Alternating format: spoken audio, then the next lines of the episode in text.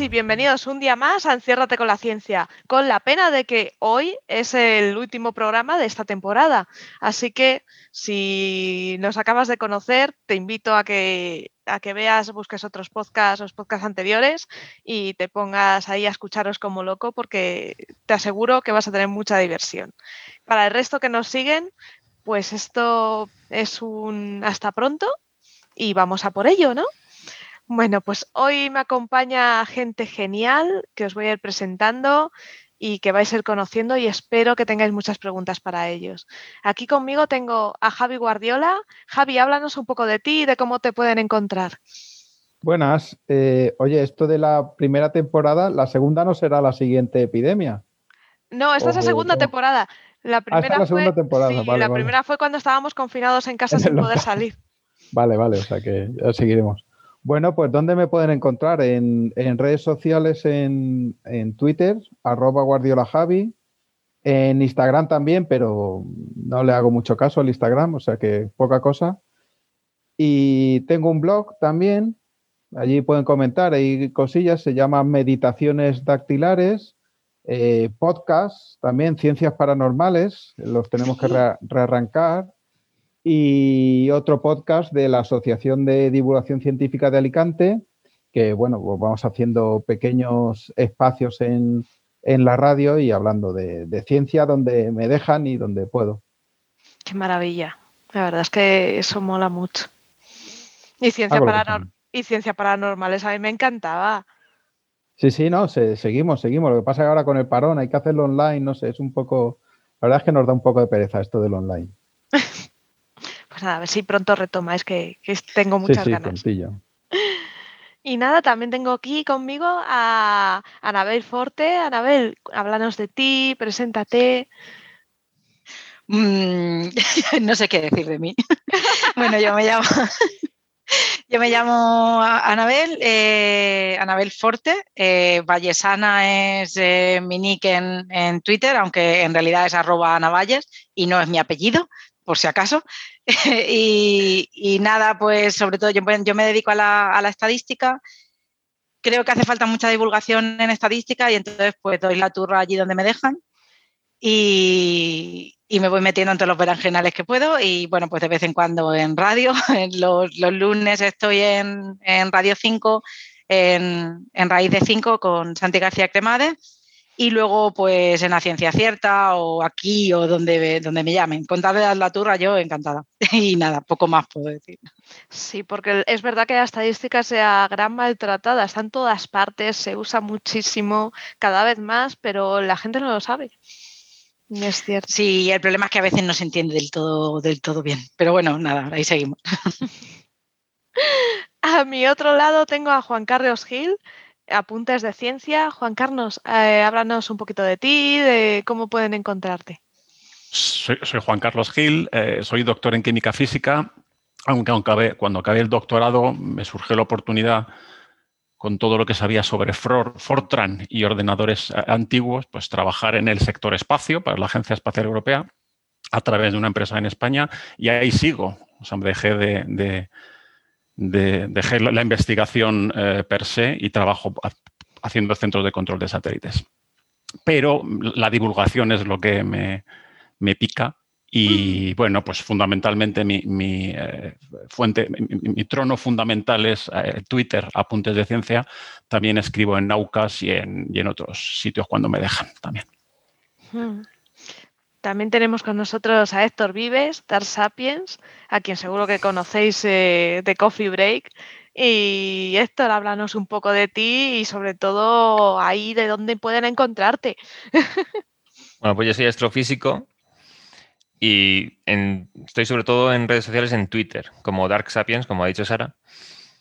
Y bueno, tengo un blog también donde publico bastante poco. Es Dark Sapiens en blogspot.com. Y nada, solo divulgar pues donde me llamen también. O sea, el Coffee Day que participé bastante, que empecé allí porque yo estuve trabajando de postdoc en el Instituto de Astrofísica de Canarias. Y pues de ahí ha venido aquí, que me reclutó Sara cuando me vine a Torrejón. Y nada, pues últimamente el blog, quiero poner cosas escritas, pero tengo todavía pendiente de poner muchos temas de divulgación en audio, que he participado en bastantes cosillas y debería acabar de compilarlas ahí. Pero claro, en audio es que lleva menos trabajo, la verdad. Pero bueno, aquí estoy. En que redes. escribir, escribir da mucha más pereza. Claro, porque además cada línea, esto está bien seguro y no lo buscas. Pero si es en audio, no te da tiempo. Entonces creo que es así.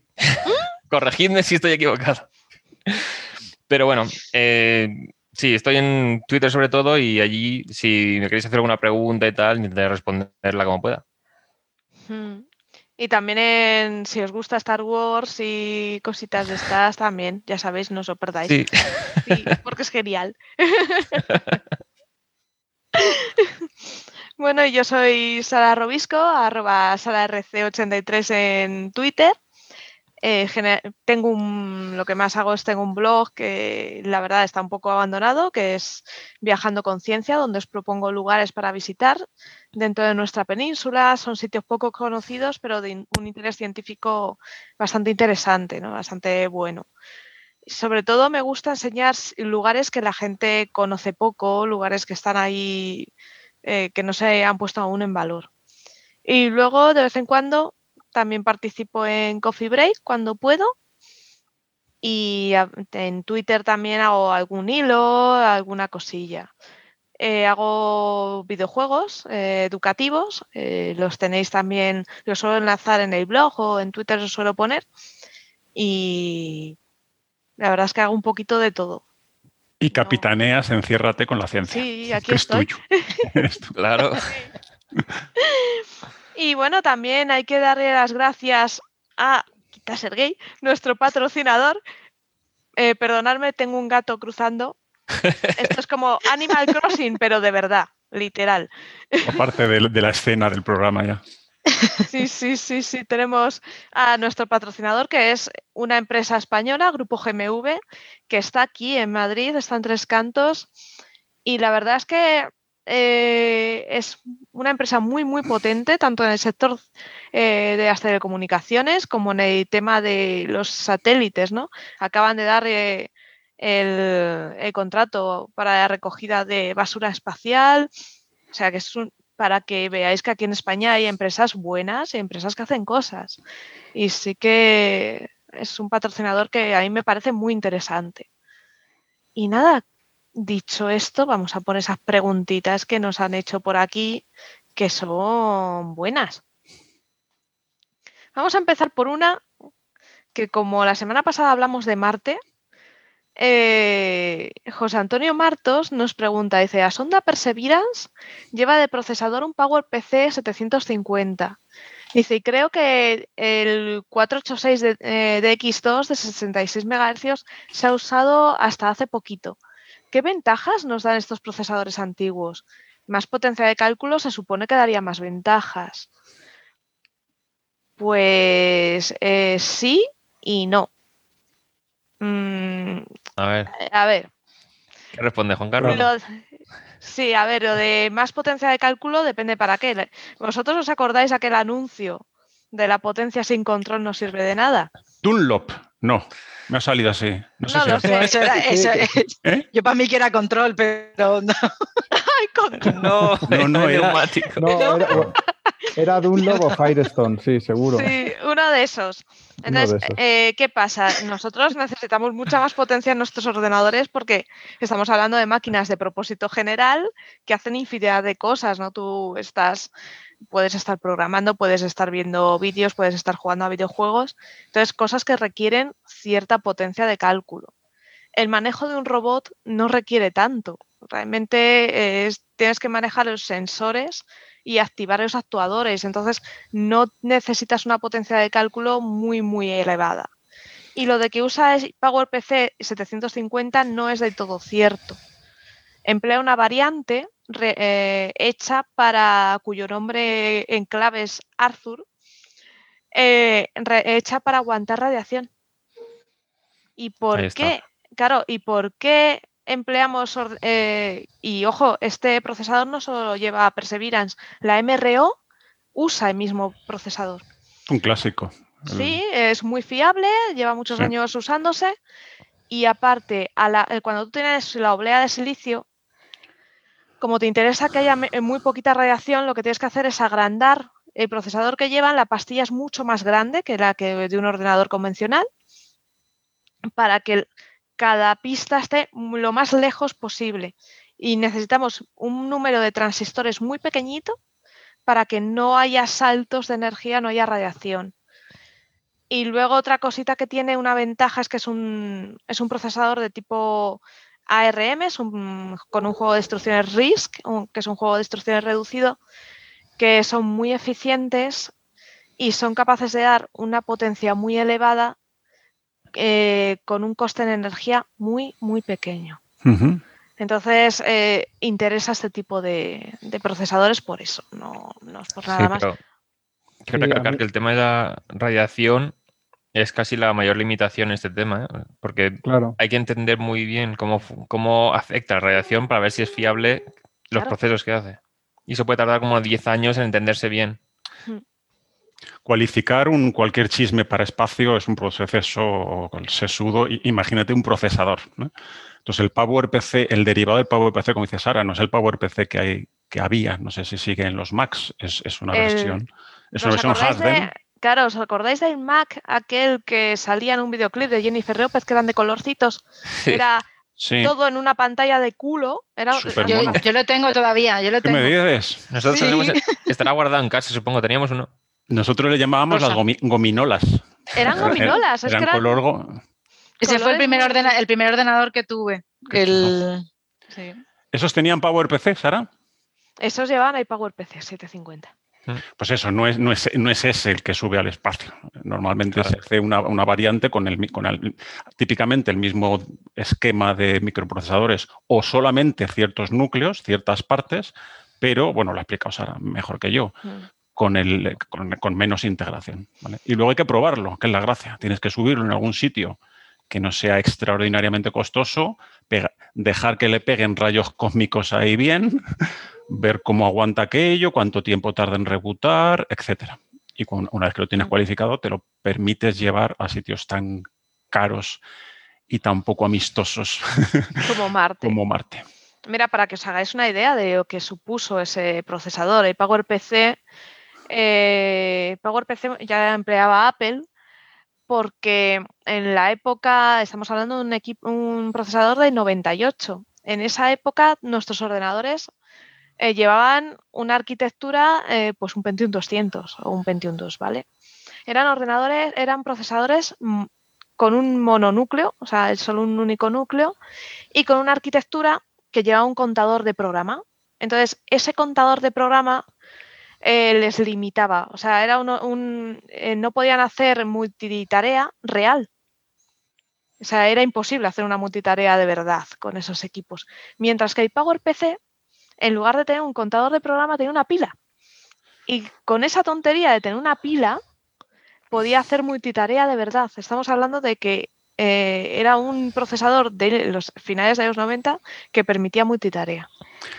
Sin embargo, en aplicaciones de espacio, lo que, lo que he dicho es, es verdad, en aplicaciones de espacio se, tiende a utilizar más la, eh, autotarea, la multitarea, ¿cómo se llama? Cooperativa, la preemptiva, la, la- la que, la que en tierra es un demonio porque si una aplicación se cuelga, se cuelgan todas, porque no da paso a la siguiente.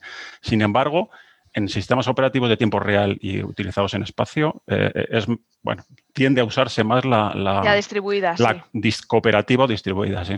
Mm. Sí, de hecho, David lleva tiempo queriendo decir algo. Ah, sí. ¿Eh? Javi. ¿vas a decir algo? Sí, sí, ah, sí, pues salta, tío. no, si no, no tranquilo. te- Tú salta, No. interrumpe, No, lo que- muérdenos. lo que, lo que quería eh, decir, quizá, eh, quizá ayude a entenderlo un poquito, eh, cómo ha aumentado la potencia de los microprocesadores y en base a qué. Supongo que nuestros oyentes sabrán de, de- de la ley de Moore, que Sí. es esa- aquello de que cada dos años o cada, bueno, cada, cada X periodo de tiempo se dobla la cantidad de, de procesadores.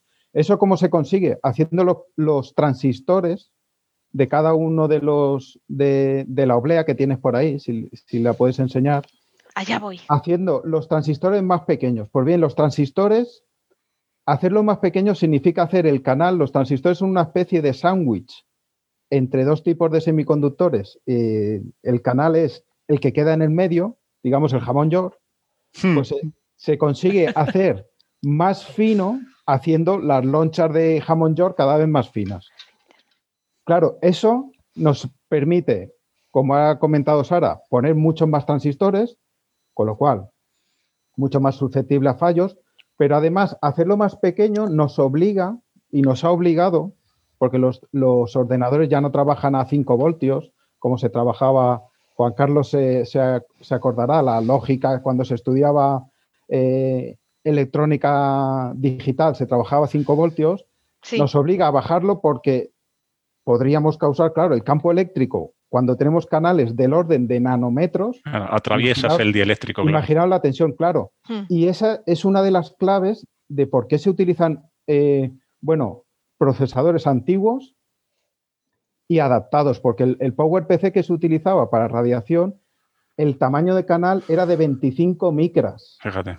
25 micras, compáralo con la tecnología que tenemos hoy en día en los móviles, que estamos ya en los 7 Siete nanómetros, ¿no? ¿O nanómetros. Sí, siete Claro. creo.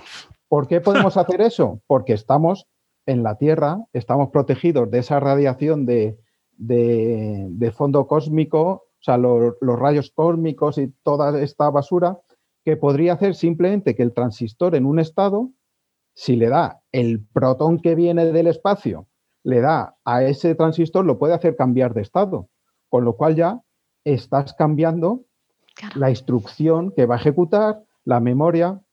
Y también habéis comentado, o sea, es que no solo está protegido por la radiación, y, y protegerlo de la radiación es hacer un transistor más gordo para que sea más fiable, para poder manejarlo a 5 voltios y vamos, igual los hacen para trabajar a 48, no lo sé.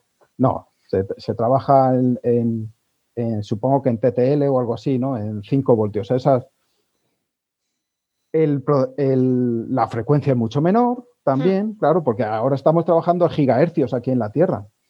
Pues claro, todas esas variaciones eh, se consiguen porque el transistor es más pequeñito, puede ser más rápido y todo eso va en contra de, de que funcionen de que funcionen de una manera estable. Pero es eso, es la memoria, la memoria es tolerante a fallos, Desde tiene luego. corrección de errores la propia memoria, Sí. ya no solo el sistema operativo, el sistema operativo también, por supuesto, multitarea. Creo que me suena un sistema operativo VXWorks o algo así. Hmm. Y por supuesto, no abre ventanitas, no cierra ventanitas, no tiene que presentarlo todo bonito y toda esa potencia de cálculo, como bien decía Sara, pues eh, sobra. Eso no- es. Sobra. VXWorks es un sistema de tiempo real que se utiliza eh, mu- mucho en sistemas de- eh, Claro, porque industriales en- en tierra. No sé si se utiliza a bordo, la verdad es que no lo sé. En el, en el. Curiosity, en el Curiosity se, se usaba. O sea, es un, es un robot que, que- que tiene que estar respondiendo al entorno y tiene que atender si le llega una interrupción, eso quiere decir una llamada que tiene que un programa funcionar en ese momento porque sí o sí, pues tiene que funcionar. Y evidentemente no entran actualizaciones de Windows y, todas esas cosas. Pero so- sobre todo el- el- a mí lo que me llamó la atención cuando, cuando estudié, bueno, estudié, vi esta cuestión tampoco, es que, claro, estrechar el canal produce esos cambios, se corrompería la, la memoria, es que eh, pasaría todo. Nuestro móvil no funcionaría simplemente Claro. ni en la Luna, ni en Marte, Desde ni luego. fuera del... Es el... ¿Cómo se llama? Bueno, el campo magnético de la Tierra, pero no hay un, un cinturón de Van Allen, no de radiación. Los así como- cinturones de Van Allen, sí. Sí, sí. O sea, por debajo de ahí todo bien. A Sí, partir sí. de ahí, Ahí tu está móvil, la El tu tener, iPhone. el tener la atmósfera protegiendo hace muchísimo. claro. Por eso estamos aquí, haciendo un podcast. Y, ¿no? y por eso funcionan nuestros móviles. Si no, tendríamos que tener pues un móvil con, con tu buen procesador gordo, Claro. gordo, porque los transistores es que, o sea, el PowerPC de radiación, el del Curiosity, este, y, el, y si utilizan 486 también será una adaptación, Sí. porque el 486 creo que estaban del orden de la micra, el tamaño del transistor. Estamos hablando de nanómetros, o sea, es que es, son órdenes Claro. de magnitud. Mucha gente no se da cuenta de esto. Yo me acuerdo. acuerdo una vez que salieron imágenes de la Tierra y la Luna desde Mercurio. Y en los comentarios uno va y responde que, vaya mierda, que eso con su móvil lo saca mejor, no sé qué tal. Sí. Y primero, ¿has probado hacer una foto con tu móvil a la luna desde la Tierra? Que está ahí al lado. No sale. Salen No dos sale. píxeles si tienes suerte. No, sale, sale una cosa ahí que no Ah, se sí, detalle. Entonces, desde Mercurio, con toda la radiación del Sol, la radiación de rayos cósmicos, el móvil ese no funciona en órbita de no, Mercurio. no funciona. Entonces mucha gente dice, "Ah", es como que se decepcionan viendo la imagen que consigue sacar, que se anuncia como, "Oh, se ha conseguido logra- lograr esto porque es muy difícil. Y dicen, Buah, pues eso yo lo hago con mi móvil. y no, no lo haces con tu móvil. No, Claro, y también está el, el contrario, ¿no? Y con, y con la poca potencia de cálculo que tenían, llegamos a la Luna Ah, en el claro. Apolo 11. Esa Sí. es otra. Sí, sí. Y, y llegamos, Sí. y llegamos gracias al ordenadorcito ese que hacía Claro. cuatro chuminadas. hacía cuatro Eso es. chuminadas, pero las hacía bien y cuando las tenía que hacer. Y Hmm. si tenía algo preferente, ejecutaba eso y no se ponía a actualizar Windows como hace o a, Claro. o a recibir la actualización de Android como hace tu móvil. Y saltaban alarmas y tal, a lo mejor era, no, esa puedes darle, quitarla y seguir. Sí, efectivamente. Es una Tenía- pasada. El Tenía un ordenador. sistema, un sistema de prioridades y luego hay que Mm. pensar que el procesador de este PowerPC no va solo. Claro. Eh, lleva Claro. distintos procesadores. Me parece que va uno por pata. eh, eh, va en la ¿De qué hablas? ¿De Curiosity o...? eh, o- Opportunity y Curiosity, llevan varios. Perseverance lleva dos ordenadores mm, con, o sea, redundantes. Sí, pero aparte de, la redundancia, lleva varios procesadores por ahí Ah, vale. Sí, claro. Supongo que cada sistema y cada sistema puede ser el control del, del brazo o de cualquier cosa. O- Sí, llevará los su instrumentos y propio- todo. ya, claro, llevará su propio control y puede ser que sea un PowerPC o, o incluso cosas más simples, claro. Si es claro, un el de mover- MEDA, por ejemplo, puede ser. Claro, mover un, un- yo qué sé, puede ser un Arduino, un Arduino con, Mm. con los Un Arduino Hardener. sí.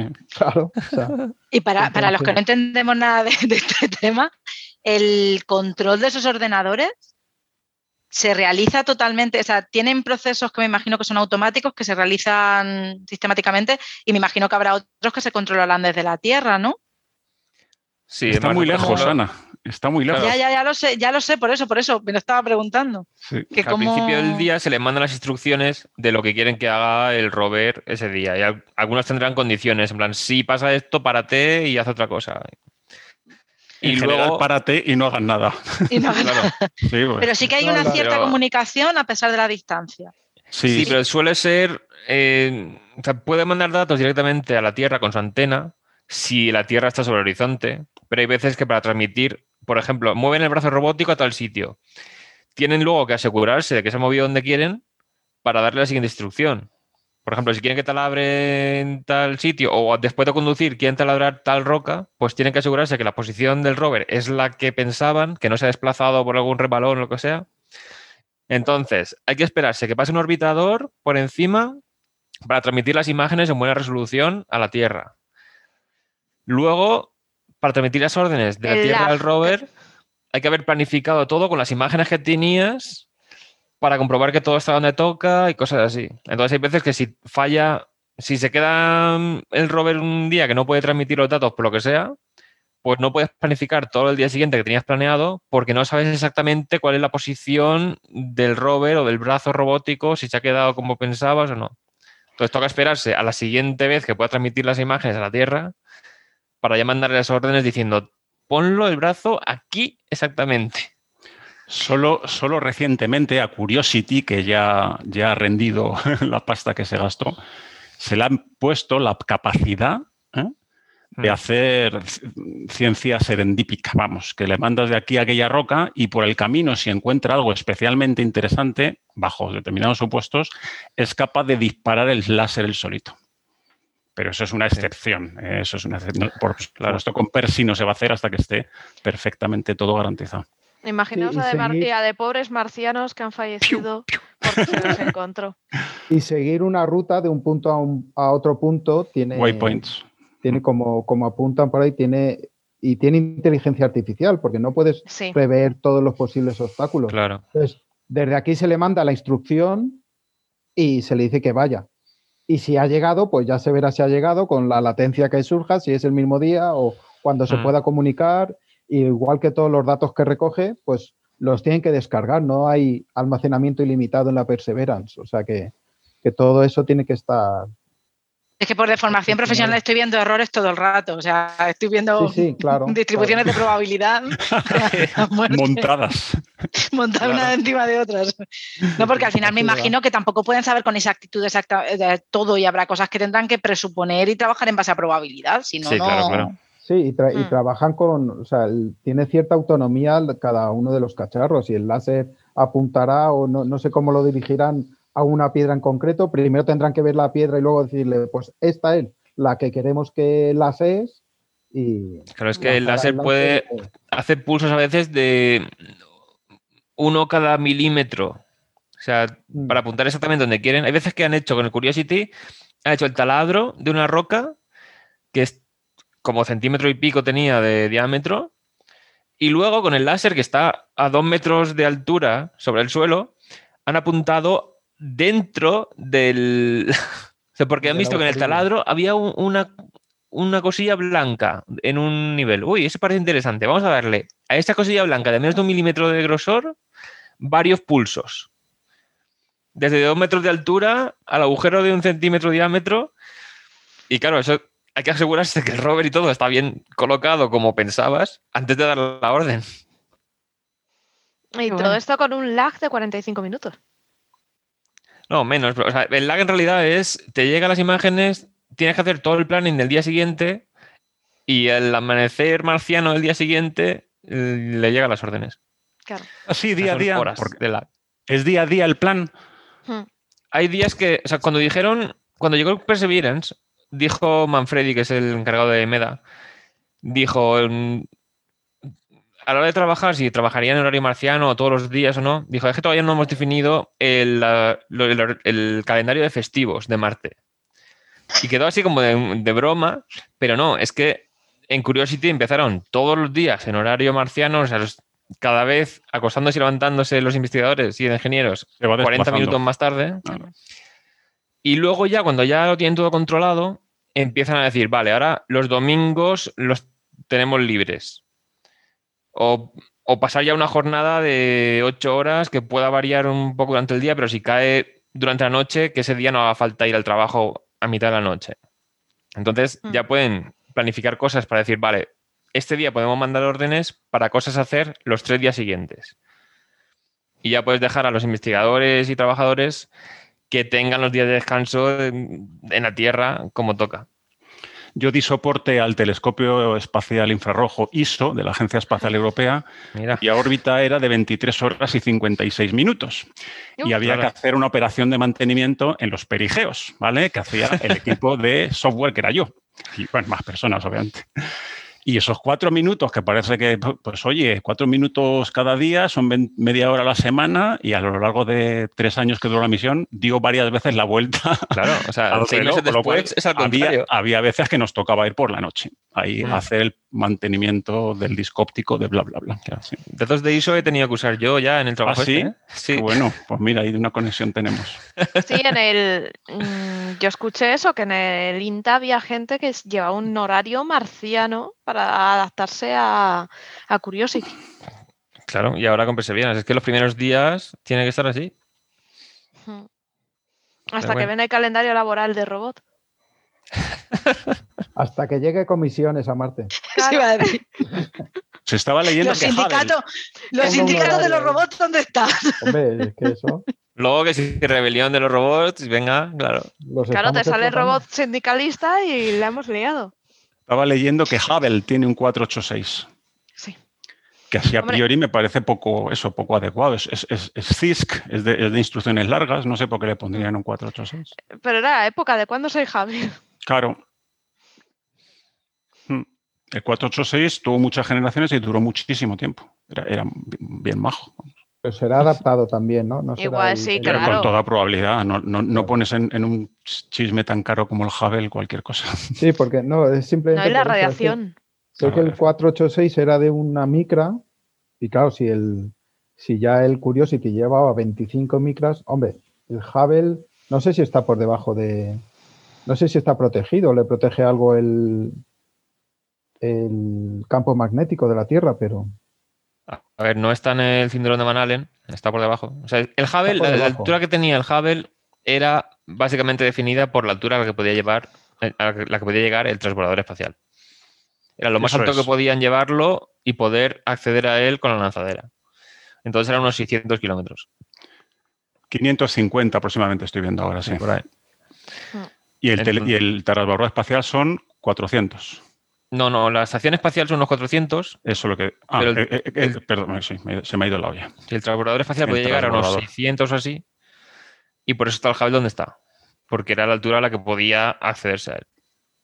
Eso está debajo todavía de los cinturones de Van Allen, sí. Creo que sí. Entonces, igual, hombre, no subiría uno normal, pero vamos. Igual ahí puede ser que funcione. Sí, Sí. igual es sí. Y luego eso hay que tener en cuenta es la época de, de diseño, porque como bien han puntualizado en el chat, eh, estos, las especificaciones se declaran en tiempo de diseño de la misión. Claro, que puede ser luego- 10 años antes de que se lance. Claro, Uy, sí. Ah, claro, pero Sí, no es que 20. hace 10 años el 486 ya no, vamos, ya no, No, te corría no. ni, ni Claro, los entonces tiene que ser. Eh. creo recordar que el- eh, la CPU del Hubble, luego lo buscamos, se, se- se actualizó. Es decir, en uno de los viajes de mantenimiento, que el Hubble tenía la gracia de que podías ir ahí Claro. con la llave inglesa y cambiarle cachos. Claro. Eh, creo que se cambió el módulo de la CPU. Además, cualquiera lo podía reparar. En Gravity va una doctora, que bueno, médico, o sea, una médico. A ver, el tema Con un extintor. Me escama, me escama mucho ese tema porque hay tecnología que sabe médica, sensores de escáneres médicos que se han desarrollado a partir de los sensores del Hubble. Mm. Entonces, en Gravity lo único que ha pasado es lo contrario. Ella, en su trabajo, había desarrollado un tipo de cámara, tipo de sensor para aplicación médica, y por eso ella era la especialista que estaba instalando ese sensor, esa cámara en el Hubble. O sea, Ah, lo que habían hecho era al contrario. O sea, hay una tecnología para estudiar mamografías que se ha desarrollado a partir de sensores que se hicieron para el Hubble. Mm. Ah, Bueno, es que Gra- Gravity no es un dechado de rigor, ¿no? No, no, no, pero es, Claro, tiene era, cosas era mucho más rigurosas. Pero, pero podría ser, Claro, sí, sí. Es que me fastidia porque Neil deGrasse Tyson parece que vio Gravity sin prestar atención a, a- a la mitad de la película y luego se puso a hacer tweets diciendo, ah, ¿no Sí. te parece extraño que pase tal? Y la mitad de las cosas que decía no tenían sentido. Entonces, Mm. claro, digo, tienen millones de seguidores, no digas cosas erróneas. Ya, no sé. Entonces, Hombre, claro, lo de que fuese una médica me llamó la atención, eso sí. Sí, pero hay, hay astronautas que son sí, médicos. ser, Hubo, ser. hubo una vez que Sí, sí, un claro, astronauta. astronautas. Sí, pero hubo un astronauta que era médico, pero especialista en hacer cirugía con el- las máquinas estas que tú controlas las cosas y la- el robot es el que opera. Pues él sabía mucho de los sistemas esos y no, no sé si era eso o el, o el tema de prótesis de rodilla, algo así era. El caso es que su conocimiento servía para reparar el brazo robótico de la estación espacial. Ah, Sonó curioso, sí. Claro, entonces hay cosas así que dices, pero un médico de personas está reparando el brazo robótico de la estación. Resulta Ah. que justamente ese trabajo concreto es parecido al trabajo que hacía él en tierra con los pacientes o con la máquina que operaba. Claro. Entonces, claro, lo de que sea médica, yo lo vi plausible. Lo que no vi Mm. plausible es que daba a entender que el entrenamiento había fracasado todas las pruebas y aún así había subido. Eso era lo que no vi yo creíble. Ha habido varios médicos, sí, en la... esta- Sí, en- sí, unos cuantos. Sí, sí, claro, seguro. La verdad es que en la estación espacial es bastante, no son solo científicos de un tema, o sea, hay ingenieros, Sí, claro. hay, hay de todo, es un equipo multidisciplinar total. Cuantas más cosas sepa cada uno, mejor para todo el equipo Hmm. entero. Sí, por ejemplo, en el libro Resistencia de Scott Kelly, él habla un Ujú. poco de su vida, que es el hombre que se tiró un año ahí en el espacio, Claro. y él para poder subir eh, tuvo que hacer eh, hacerse militar, hacer- eh, ser piloto, pero hacer ingeniería. Claro, pero ya entran de varios, de varias ramas. O sea, hay de, los, de la Agencia Espacial Europea hay uno que es alemán y es geofísico. Hay otro, uno que es francés y el italiano Luca Parmitano, este que le empezó a entrar Sí. agua en el casco y casi se queda sin poder ver y tal, siempre trolea en Twitter al francés y me hace muchísima gracia, porque cada vez que pone en francés algo, el italiano responde con troleos. Y claro, el francés, o sea, el italiano creo que era piloto militar y el Sí. francés era el único de todos los astronautas que él era piloto comercial. era piloto de aviones de pasajeros. Y le eligieron, ha sido sonauta. Pero claro, siempre pone una cosilla tal y el otro, ¡pum! troleo, pero saco. Sí, pero Luca Parmitano recomiendo seguir en Twitter porque es muy divertido. Sí, es, es un un- tipo, es un Sí, sí, es un cachondo. es un tipo, un cachondo, sí, pero Sí, total. sí, sí, sí. Tiene puntazos, eh, y hay veces que le ves y dices, jolín. Y el otro, el francés, es Thomas Pesquet, que va a salir a. Dentro de poco va a lanzarse en la misión. Sí, hay una nueva misión, han cogido a, a este hombre y hay otra, no sé si es la misma misión, que también está Astro Samantha. Ella será después, y de hecho se hablaron por Twitter diciendo, eh, a ver si coincidimos, porque creo Sí. que cuando terminaba la de uno, empezaba la de la otra. Quedaron por Twitter. No, o sea, es que lo se hablan entre sí, los, como Se habla son. por Twitter, sí. Claro, porque es que son. Cuando hacen selección de astronautas, seleccionan a todos a la vez y comparten clases. Entonces, tienes que los, los de una remesa de astronautas son compañeros de clase y que se conocen ya de hace tiempo por todo el Mm. entrenamiento que han tenido conjunto. Y luego, si están en Twitter activos, pues se hablan entre ellos y se hacen bromas y cosas así. Está genial. Es muy divertido. Son cuentas recomendables porque se lo pasan muy bien y tú te lo pasas muy bien viendo el buen rollo que hay. Y luego dices, claro, es que no te extraña, van a tener que pasar mogollón de tiempo en la estación espacial ahí encerraditos. Te confinas con tus colegas, pues como para discutir. Claro. Eh, entonces sí que es bueno que se lleven bien porque tú imagínate, tienes ahí una trifulquilla. Y la Agencia Espacial Europea está buscando ahora Sí. astronautas, si os Al queréis final de mes alguno. empieza ya el periodo de mandar solicitudes. Pensaba que ibas a decir que te estaban buscando psicólogos para que se lleven bien y esas cosas, para entrenarlo. También tienen, también tienen. Tienen, tienen. Madre mía, así que ya sabéis, si queréis ir al espacio, eh, informaos en... Y a esa me parece que lo puso en un tweet por ahí y, Estoy con la página web de la ESA. Sí. y eh, puedes interesaros. Pues nada, vamos a Mm. por la siguiente pregunta. Hay aquí una que es interesante de Only Astrofoto, que dice, hola, ¿por qué las explosiones de supernova de tipo, eh, tien- de tipo A tienen siempre la Uno misma- A. Ah, 1A. Es que sabes qué pasa, Sí. que al, co- al copiar el texto me cambia todo. Siempre tienen la misma. No es que sabes qué pasa, es que es el tipo 1A, pero el 1 es en números romanos. Entonces parece una L. Ah, Sí, es que es una cosa muy rara. Tipo 1A siempre tiene la misma luminosidad intrínseca en todo el universo. ¿Se producen siempre de la misma manera? Claro, aquí yo ya adelante por Twitter, que la respuesta rápida es no tienen la misma luminosidad intrínseca siempre. Chan, chan, chan, chan, chan, chan. Sí, ya vi que. Ya me extrañaba a mí, ya me extrañaba a mí. Claro, es que estas se usan mucho como lo que se llama candela estándar, que es un objeto que sabes mm, muy bien qué brillo tiene, entonces midiendo el brillo que ves, pues puedes saber a qué distancia está. Simplemente por cómo ha disminuido su brillo por la lejanía. Entonces, tenemos unos objetos que son, se llaman estrellas cefeidas, que son estrellas que van, tienen como pulsaciones de brillo y es en un ritmo bastante regular. Cada varios días, pues hacen un aumento y descenso de brillo. Y estas, según el periodo de estas oscilaciones de brillo, sabes qué brillo total tienen. Entonces, esta se usa para ver la distancia real a galaxias cercanas que se puedan detectar las estrellas cefeidas eh, individualmente. Porque, claro, la galaxia tú puedes mirar el desplazamiento del rojo, pero si está cercana, a lo mejor el movimiento propio de la galaxia te hace un efecto Doppler que hace que la velocidad no se corresponda con la distancia a la que, a la que tendría si estuviera mucho más lejos. Que ya el efecto, la velocidad propia es mucho menor que la de la expansión del universo.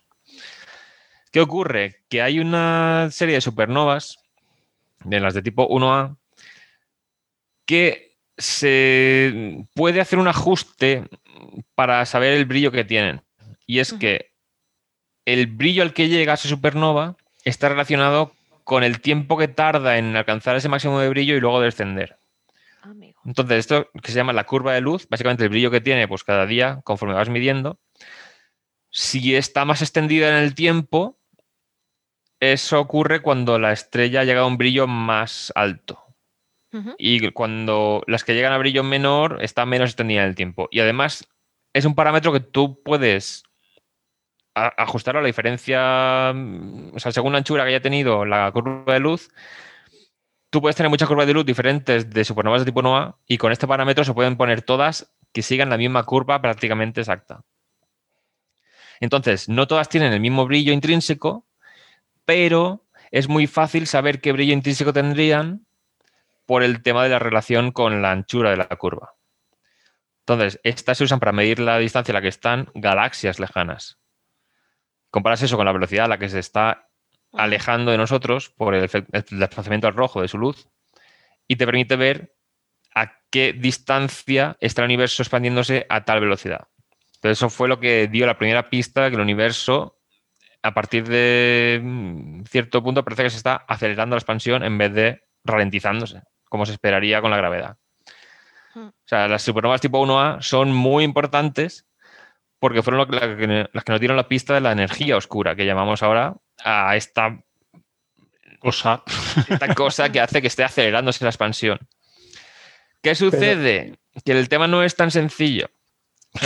se pensaba que estas supernovas, la forma que tenían de ocurrir era, tú tienes un sistema en la que una estrella ya murió y queda una enana blanca, que es el núcleo de una estrella que está sostenido o sea, tienen la masa como la masa del Sol, por ejemplo, pero el tamaño de la Tierra. Y si el Sol es de tamaño como una persona, la Tierra tiene el tamaño del iris del ojo.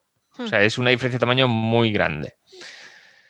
La estrella está sostenida ya no por repulsión de electrones frente a otros, como lo que nos sostiene a nosotros en el suelo o lo que sostiene la Tierra, sino por el, el principio de exclusión de Pauli. O sea, son efectos cuánticos. Hay tanta gravedad, tanta presión, que la estrella se sostiene porque dos electrones no pueden compartir el mismo estado cuántico en el mismo sitio.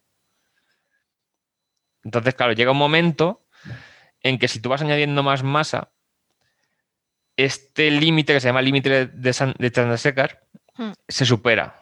Entonces la estrella colapsa y empieza reacciones nucleares en su centro y la estrella explota completamente.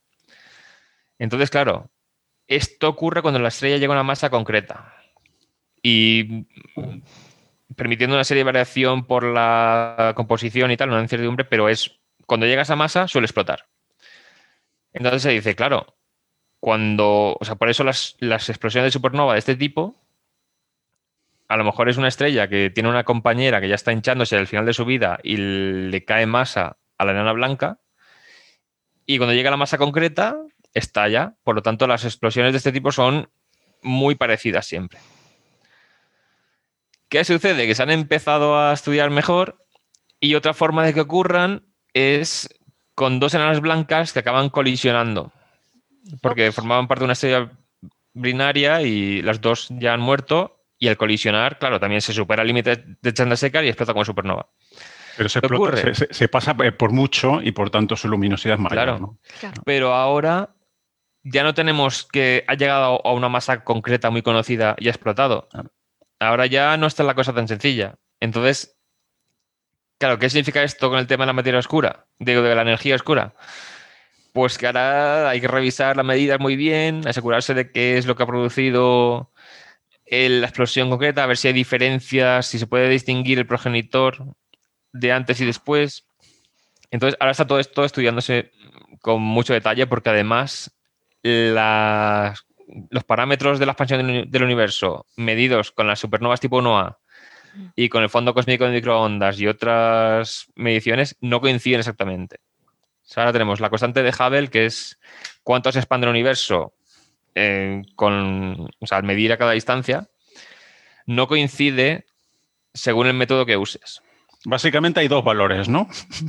Sí, o sea, parece que unos valores coinciden en un punto y otros se agrupan en otro. Entonces, los supernovas tipo 1A, que fueron las que dieron la pista de que el universo está acelerando su expansión, ahora parece que el valor que dan de la constante de Hubble es diferente a las otras mediciones que también nos dicen que el universo está acelerando su expansión. O sea, aunque se concluya que no son totalmente válidas para estudiar este tema, sabemos que la energía oscura sí que estaría ahí. O sea, no invalida todo, porque ahora tenemos otras formas de medir la expansión acelerada. Pero claro, ahora hay que ver hay que estudiar en mucho más detalle las supernovas 1A y qué las produce concretamente, porque no es tan sencillo como se pensaba. Ojalá fuera simplemente que la estrella va ganando masa y explota cuando llega al límite y no hubiera más allá ninguna complicación. Pero una cosa, Héctor, es que, como has dicho, para medir tienes que medir, para medir distancia, entonces al final tienes que tener la curva entera de luz de la supernova, de cuando explota, baja. Entonces tienes que primero detectar la supernova y estar viendo durante todo el rato. Luego ya desaparece, ya no puedes medir esa distancia, ¿o sí? O ya tienes fijada esa distancia y claro, y no, y no poder distinguir una estrella individual. que está midiendo? ¿Toda la galaxia? claro, lo que tiene es, o sea, una, una supernova brilla casi tanto como su galaxia entera cuando ocurre. Entonces tú ves la supernova, que ya hay mapeados del cielo dedicados a detectar cuando sale un puntito nuevo de luz. Entonces, una vez sabes que hay una supernova ahí ocurriendo, ya haces un seguimiento más detallado y puedes ver, aunque no hayas pillado el mm. principio de la curva, puedes ver cuándo está llegando el pico de luminosidad y luego disminuyendo, porque tardan no sé cuántos días eran digamos que ya tienes la distancia a esa galaxia, ¿no? Claro. Si puedes sacar el espectro o de la supernova o de la galaxia en sí y ya tienes el desplazamiento al rojo, pues tienes, vale, con esta distancia concreta que nos da la supernova, por cómo ha disminuido su luz al expandirse hasta que nos llega a nosotros, y cómo se está alejando de nosotros por la expansión del universo, según vemos las líneas del espectro como se han movido. Claro, exacto. te, guardas esa distancia y la tienes. Ya, ya no puedes volver a medir la distancia a esa galaxia, ¿no? Claro. Pero supernovas se detectan muchas. muchas, muchas. Galaxias enteras, claro, porque estamos viendo la galaxia entera desde aquí. no, pero me refiero que hay tantísimas galaxias. Sí, sí. Que ahora tenemos, al principio era supernova detectada, en la primera supernova detectada en tal año. Pues pones el año y una letra A. Hmm. La segunda, ese año y B. B. Ahora ya tenemos que poner tres letras después del año. Porque puedes llegar A hasta la Z, luego A, A, B, A, C. Hmm. Así hasta llegar hasta la Z y luego A, A, A, A, A, B. Matrícula Así hasta llegar. Claro, o sea, ya hay que poner tres letras. O sea, esa es la cantidad de supernovas que detectamos al año pero eso es 28 elevado a 3, ¿eh? O 26 elevado a 3. Claro, claro. Son muchas. son muchas. Me resulta muy curioso. Pero no, Didi, una cosa para que los oyentes un poco lo eh, se aclaren. Eh, siempre estamos hablando de ojalá veamos una supernova. O sea, se descubren muchas supernovas, pero no visibles al ojo humano, que es lo que estamos Claro, claro. O sea, en nuestra galaxia hmm. estamos esperando que pasen. El tema es que hay tantísimas galaxias en el universo que casi siempre hay alguna con supernova. Eso es. ¿Qué decías, Ana? No, no, iba a decir porque me ha resultado muy curioso mientras lo estaba escuchando, porque en el fondo lo que se usa, pero esto es una cuestión de técnica, ¿eh? porque lo de las curvas, el área bajo la curva, que en el fondo entiendo que es lo que se acaba usando para equiparar las distintas estrellas. Creo que era la forma de la curva en sí. ¿La forma o el...? porque al final el resumen de la longitud y el pico máximo en estadística se suele medir con lo que se llama UC, que es el área eh, bajo la curva. Hmm. Pero no lo sé, igual no. Que no me dedico a esto, entonces yo lo que di, lo di el máster y tal. Pero no sé si había un parámetro, porque creo que la curva hacía una serie de. un cambio de pendiente en un momento dado.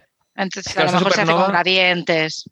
Claro, puede ser. Es que esta supernova produce muchos elementos radiactivos. Entonces, cuando están desintegrándose, aportan también. No, digo que aportan luminosidad al resto de la supernova. Entonces, parte del mantener el brillo y no desaparecer en cuanto acaba la explosión es por esos elementos radioactivos que están aportando más energía todavía a la nube en expansión. Entonces, mm, no sé si es que había un cambio de pendiente en un momento dado del descenso o algo así, pero tendría que mirarlo más en detalle. Que es similar a lo que se utiliza para probar la equivalencia, la bioequivalencia de medicamento. Ah, mira. Que lo que, se, lo que se hace es que cuando se toma un medicamento se mira cuándo se alcanza el punto máximo en los distintos órganos también, y claro, también depende de la persona, también depende de, de, cada uno, entonces hay ese cierto error.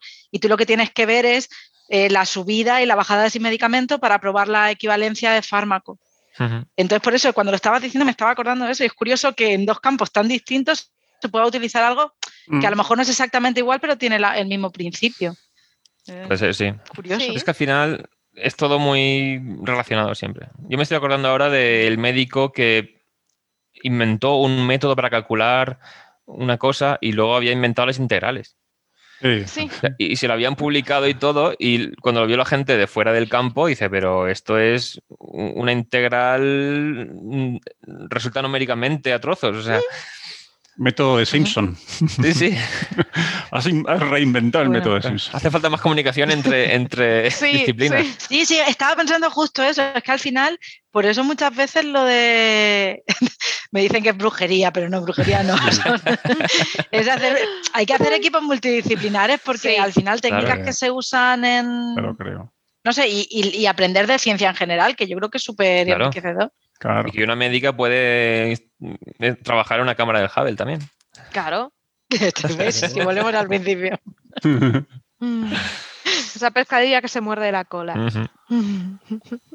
Hay una pregunta por aquí que es interesante de Antonio Culel. Dice, hace tiempo leí algo sobre una anomalía en el plano de oscilación de un péndulo durante un eclipse solar. El efecto Alais dice, ¿esto tiene explicación o es un bulo? Eso me lo está mirando hoy hmm. y parece que sí, que hay gente que detecta, eh, pero con relojes atómicos y todo, que ah, parece que detectan anomalías en péndulos durante un eclipse y no se sabe qué lo causa. Dicen que por efecto de marea no es. Eso ah, sí, bueno, es un clásico de estas anomalías supuestas con nueva física, pero que no se le presta la, suficiente atención, primero porque necesita un eclipse. Y, hombre, los eclipses los que ocurren todos los días. Y llevarte claro y llevarte unos relojes atómicos ahí a, los Alpes o no sé qué, cuando, por fin.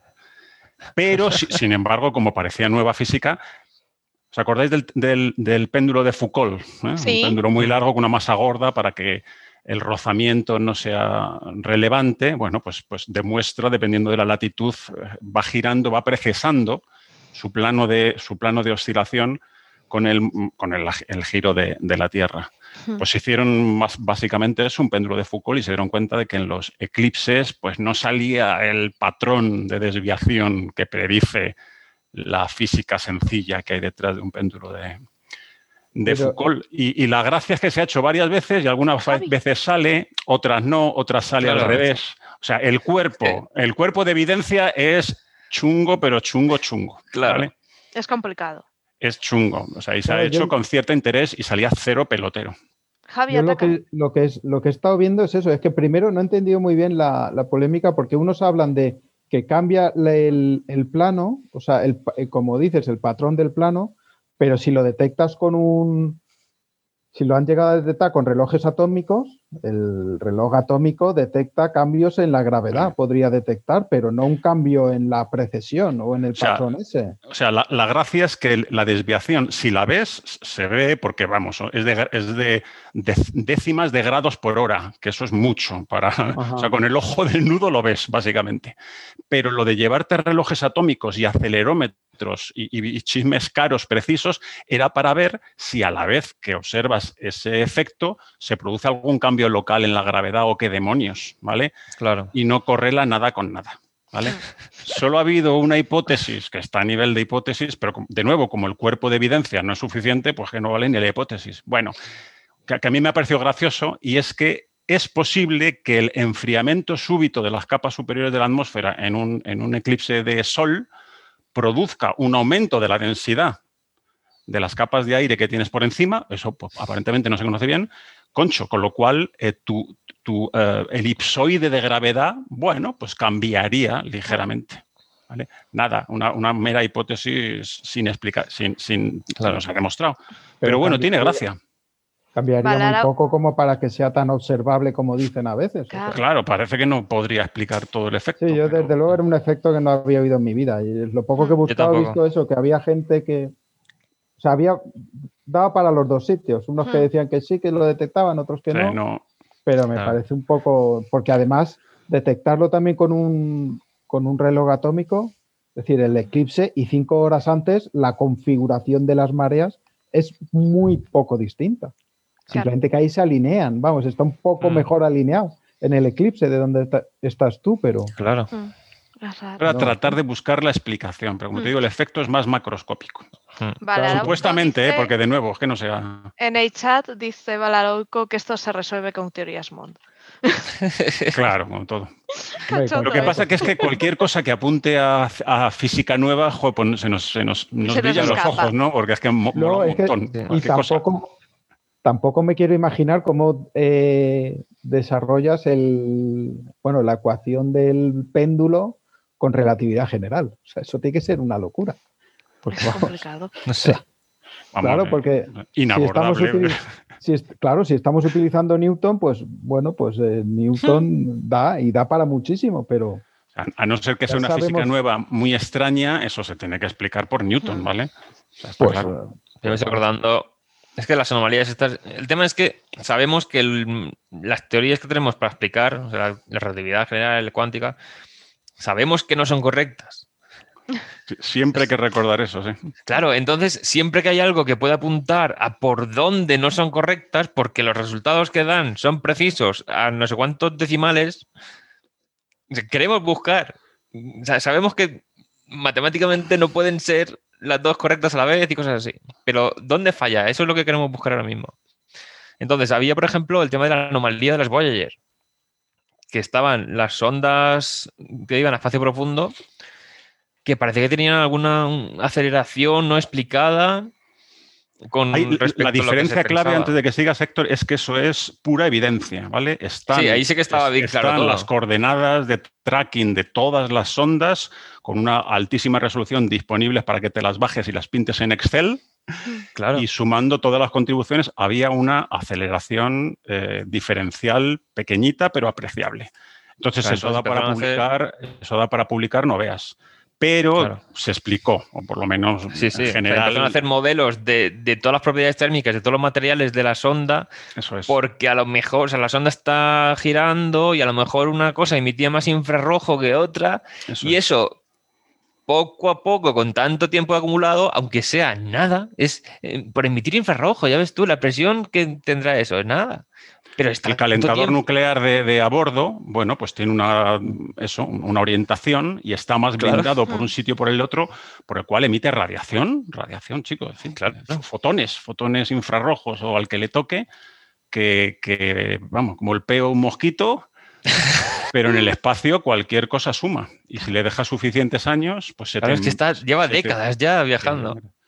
Por lo cual eso estaba bien explicado. Esto es Sí, muy sí, sí, sí. distinto en el sentido de que aquí la evidencia no es concluyente. Claro, yo lo decía en el sentido de que cualquier anomalía que ve esta es. es, ah, ya Genial. puede ser bueno. Nueva, física, mola. Sí, eso nos gusta. De todas formas, eh, recomendar a los oyentes, si queréis ver péndulos de Foucault, en Valencia, en la Ciudad de las Artes y las Ciencias, tenéis uno muy grande.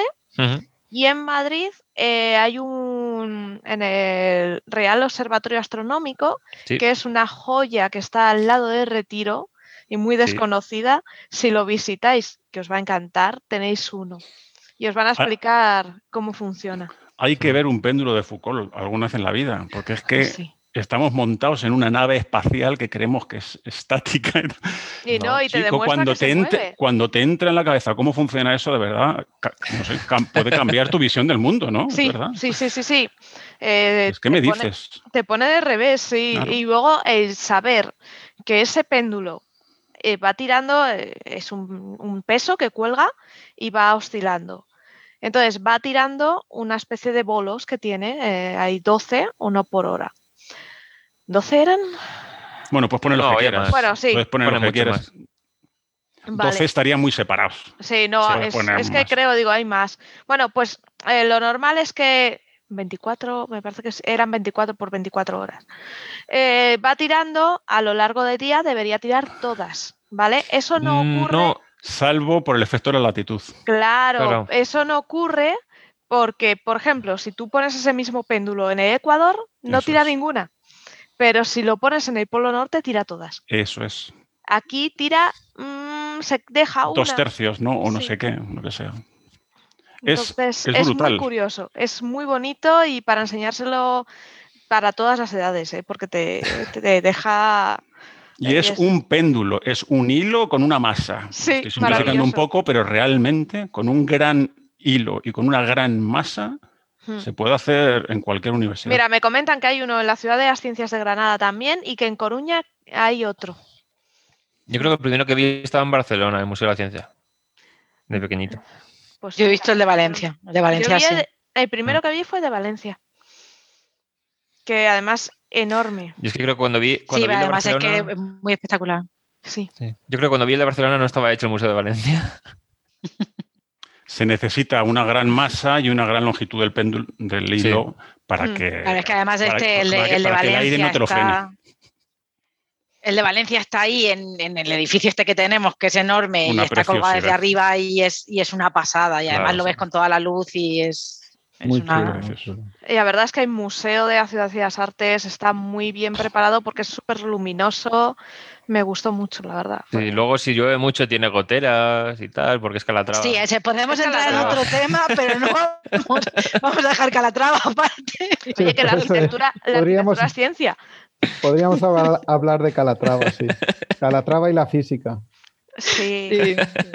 Como en esa ciudad que puso el- un puentecito de cristal y la gente se. En, en- en Bilbao se, rebala, se resbalaba la gente Claro. y tuvieron que ponerle alfombras y luego denunció porque pusieron alfombras al puente. Bueno, no pasa nada. Un programa, un programa para eso, para la ciencia. de- Bueno, ya que nos hemos metido en el charco de Calatrava y, y tal, me parece meterme en otro charco.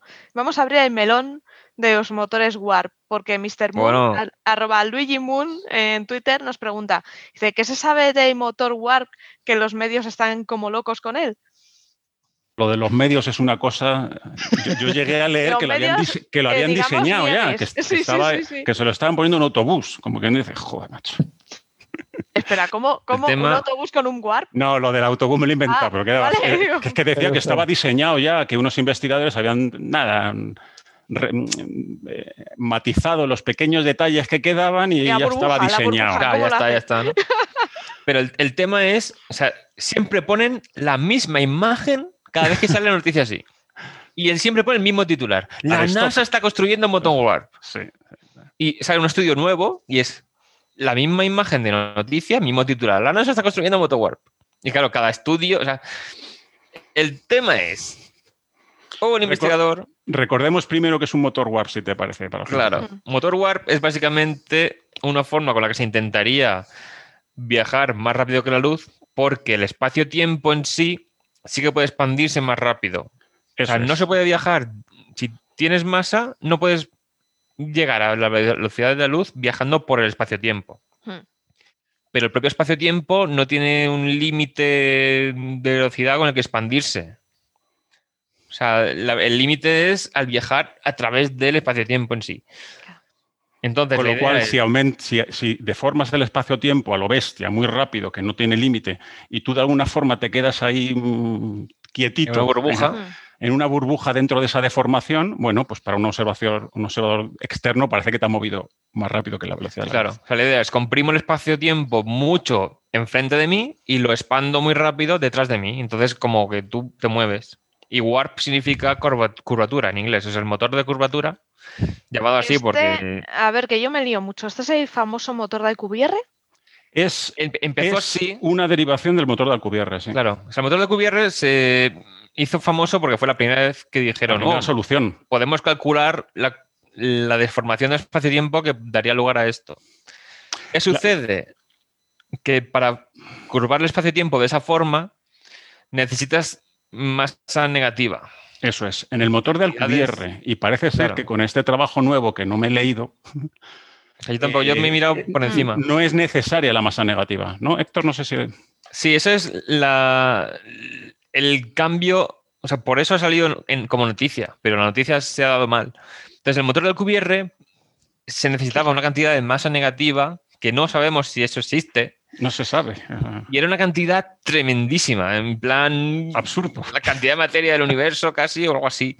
Era absurdo, absurdo. Luego Era hubo teórico. soluciones, hubo soluciones diferentes que ya requerían oh, solamente la masa de no sé cuántas galaxias o solamente la masa del planeta Júpiter entero en forma de masa negativa. O sea, son cantidades brutales para una sola navecita.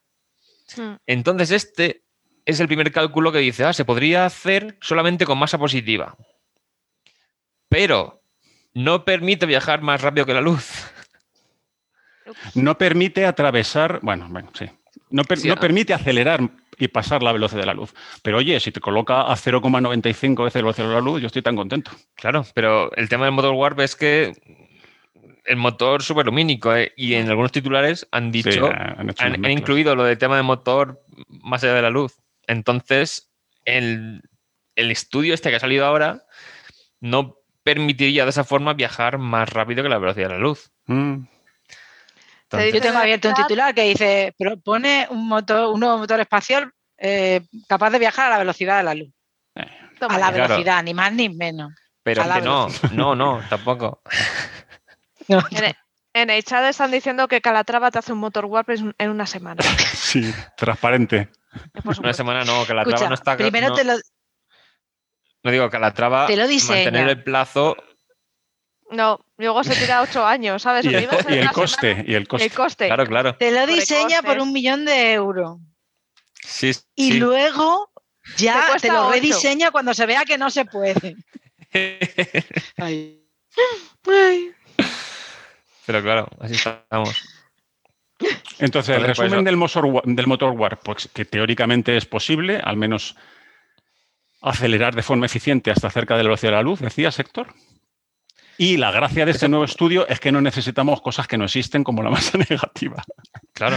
Porque el Es motor, de, el motor de Alcubierre, que es un extraordinario físico mexicano que debe tener menos de 60 años, es, es joven, 50, joven? incluso es muy, es muy joven el tío. Eh, además, creo recordar que tampoco eh, conservaba la, la masa ¿no? del, del conjunto. En fin, Ah. tenía sus cosas. Pero vamos, que no nos vamos mañana a Alfa Centauri con este. Mierda, 56 pues yo tenía ya reservado. 57 tiene. 56. Tenía ya reservado el hotel allí. ¿Y ahora qué hacemos? ¿Cómo lo has reservado? Me gustaría saber a mí cómo has reservado un hotel. Mandó el en mensaje cuando, cuando nació. Por booking, por booking. por Por no, booking, por por Morse, con una, con una linterna. Que voy para allá, que voy para allá. Tenemos alguna pregunta también por Alfa Centauri, ¿no? Me parece. Ah, Por Alfa Centauri había una por aquí. ti, ti, ti, ti, ti, ti, ti. Había una del fondo cósmico de microondas, Sí, también. del tamaño del universo y eso. Sí, dice de José Antonio Marto- eh, Martos, si yo pudiera transportarme a una distancia en años luz equivalente a la del universo, ¿podría observar el Big Bang? No.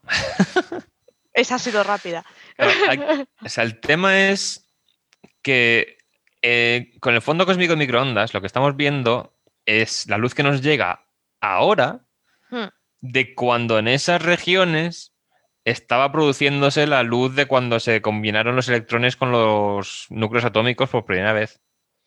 O sea, cuando ya la luz pudo pasar sin estar rebotando de electrón en electrón. Entonces, si tú fueras, incluso si te transportaras instantáneamente a la región de la que estamos viendo esa radiación ahora, sería un universo muy parecido al que vemos localmente aquí. Mm, Y lo que es más, veríamos mirando hacia atrás luz de fondo cósmico de microondas como si nuestra región estuviera al principio del universo. claro. Entonces, las regiones que vemos del fondo cósmico de microondas ahora ya no están emitiendo esa radiación. O sea, esa radiación nos llega ahora a nosotros desde las zonas en las que se emitió. Que es cuando se emitió era luz rojiza, anaranjada. Lo que pasa que por la expansión del universo se ha ido estirando los fotones hasta ahora ser luz de. Claro, longitud de onda- longitud de onda.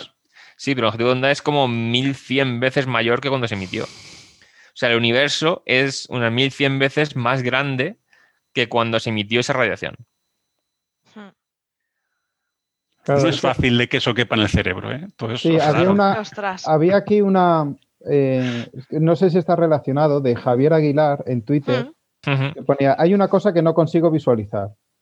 El fondo Ah, cósmico sí, entropía micro... 437, sí. Eso. No, no, no. Eh, Ah. El CMB que detectamos ahora ha viajado eh, 13.700 eh, millones de años en llegar hasta nosotros. Sí. Su velocidad nunca puede viaja- viajar mucho más rápido que la luz.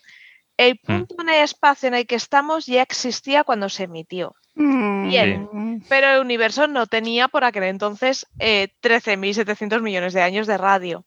Entonces, mi pregunta es, ¿cómo es posible radio.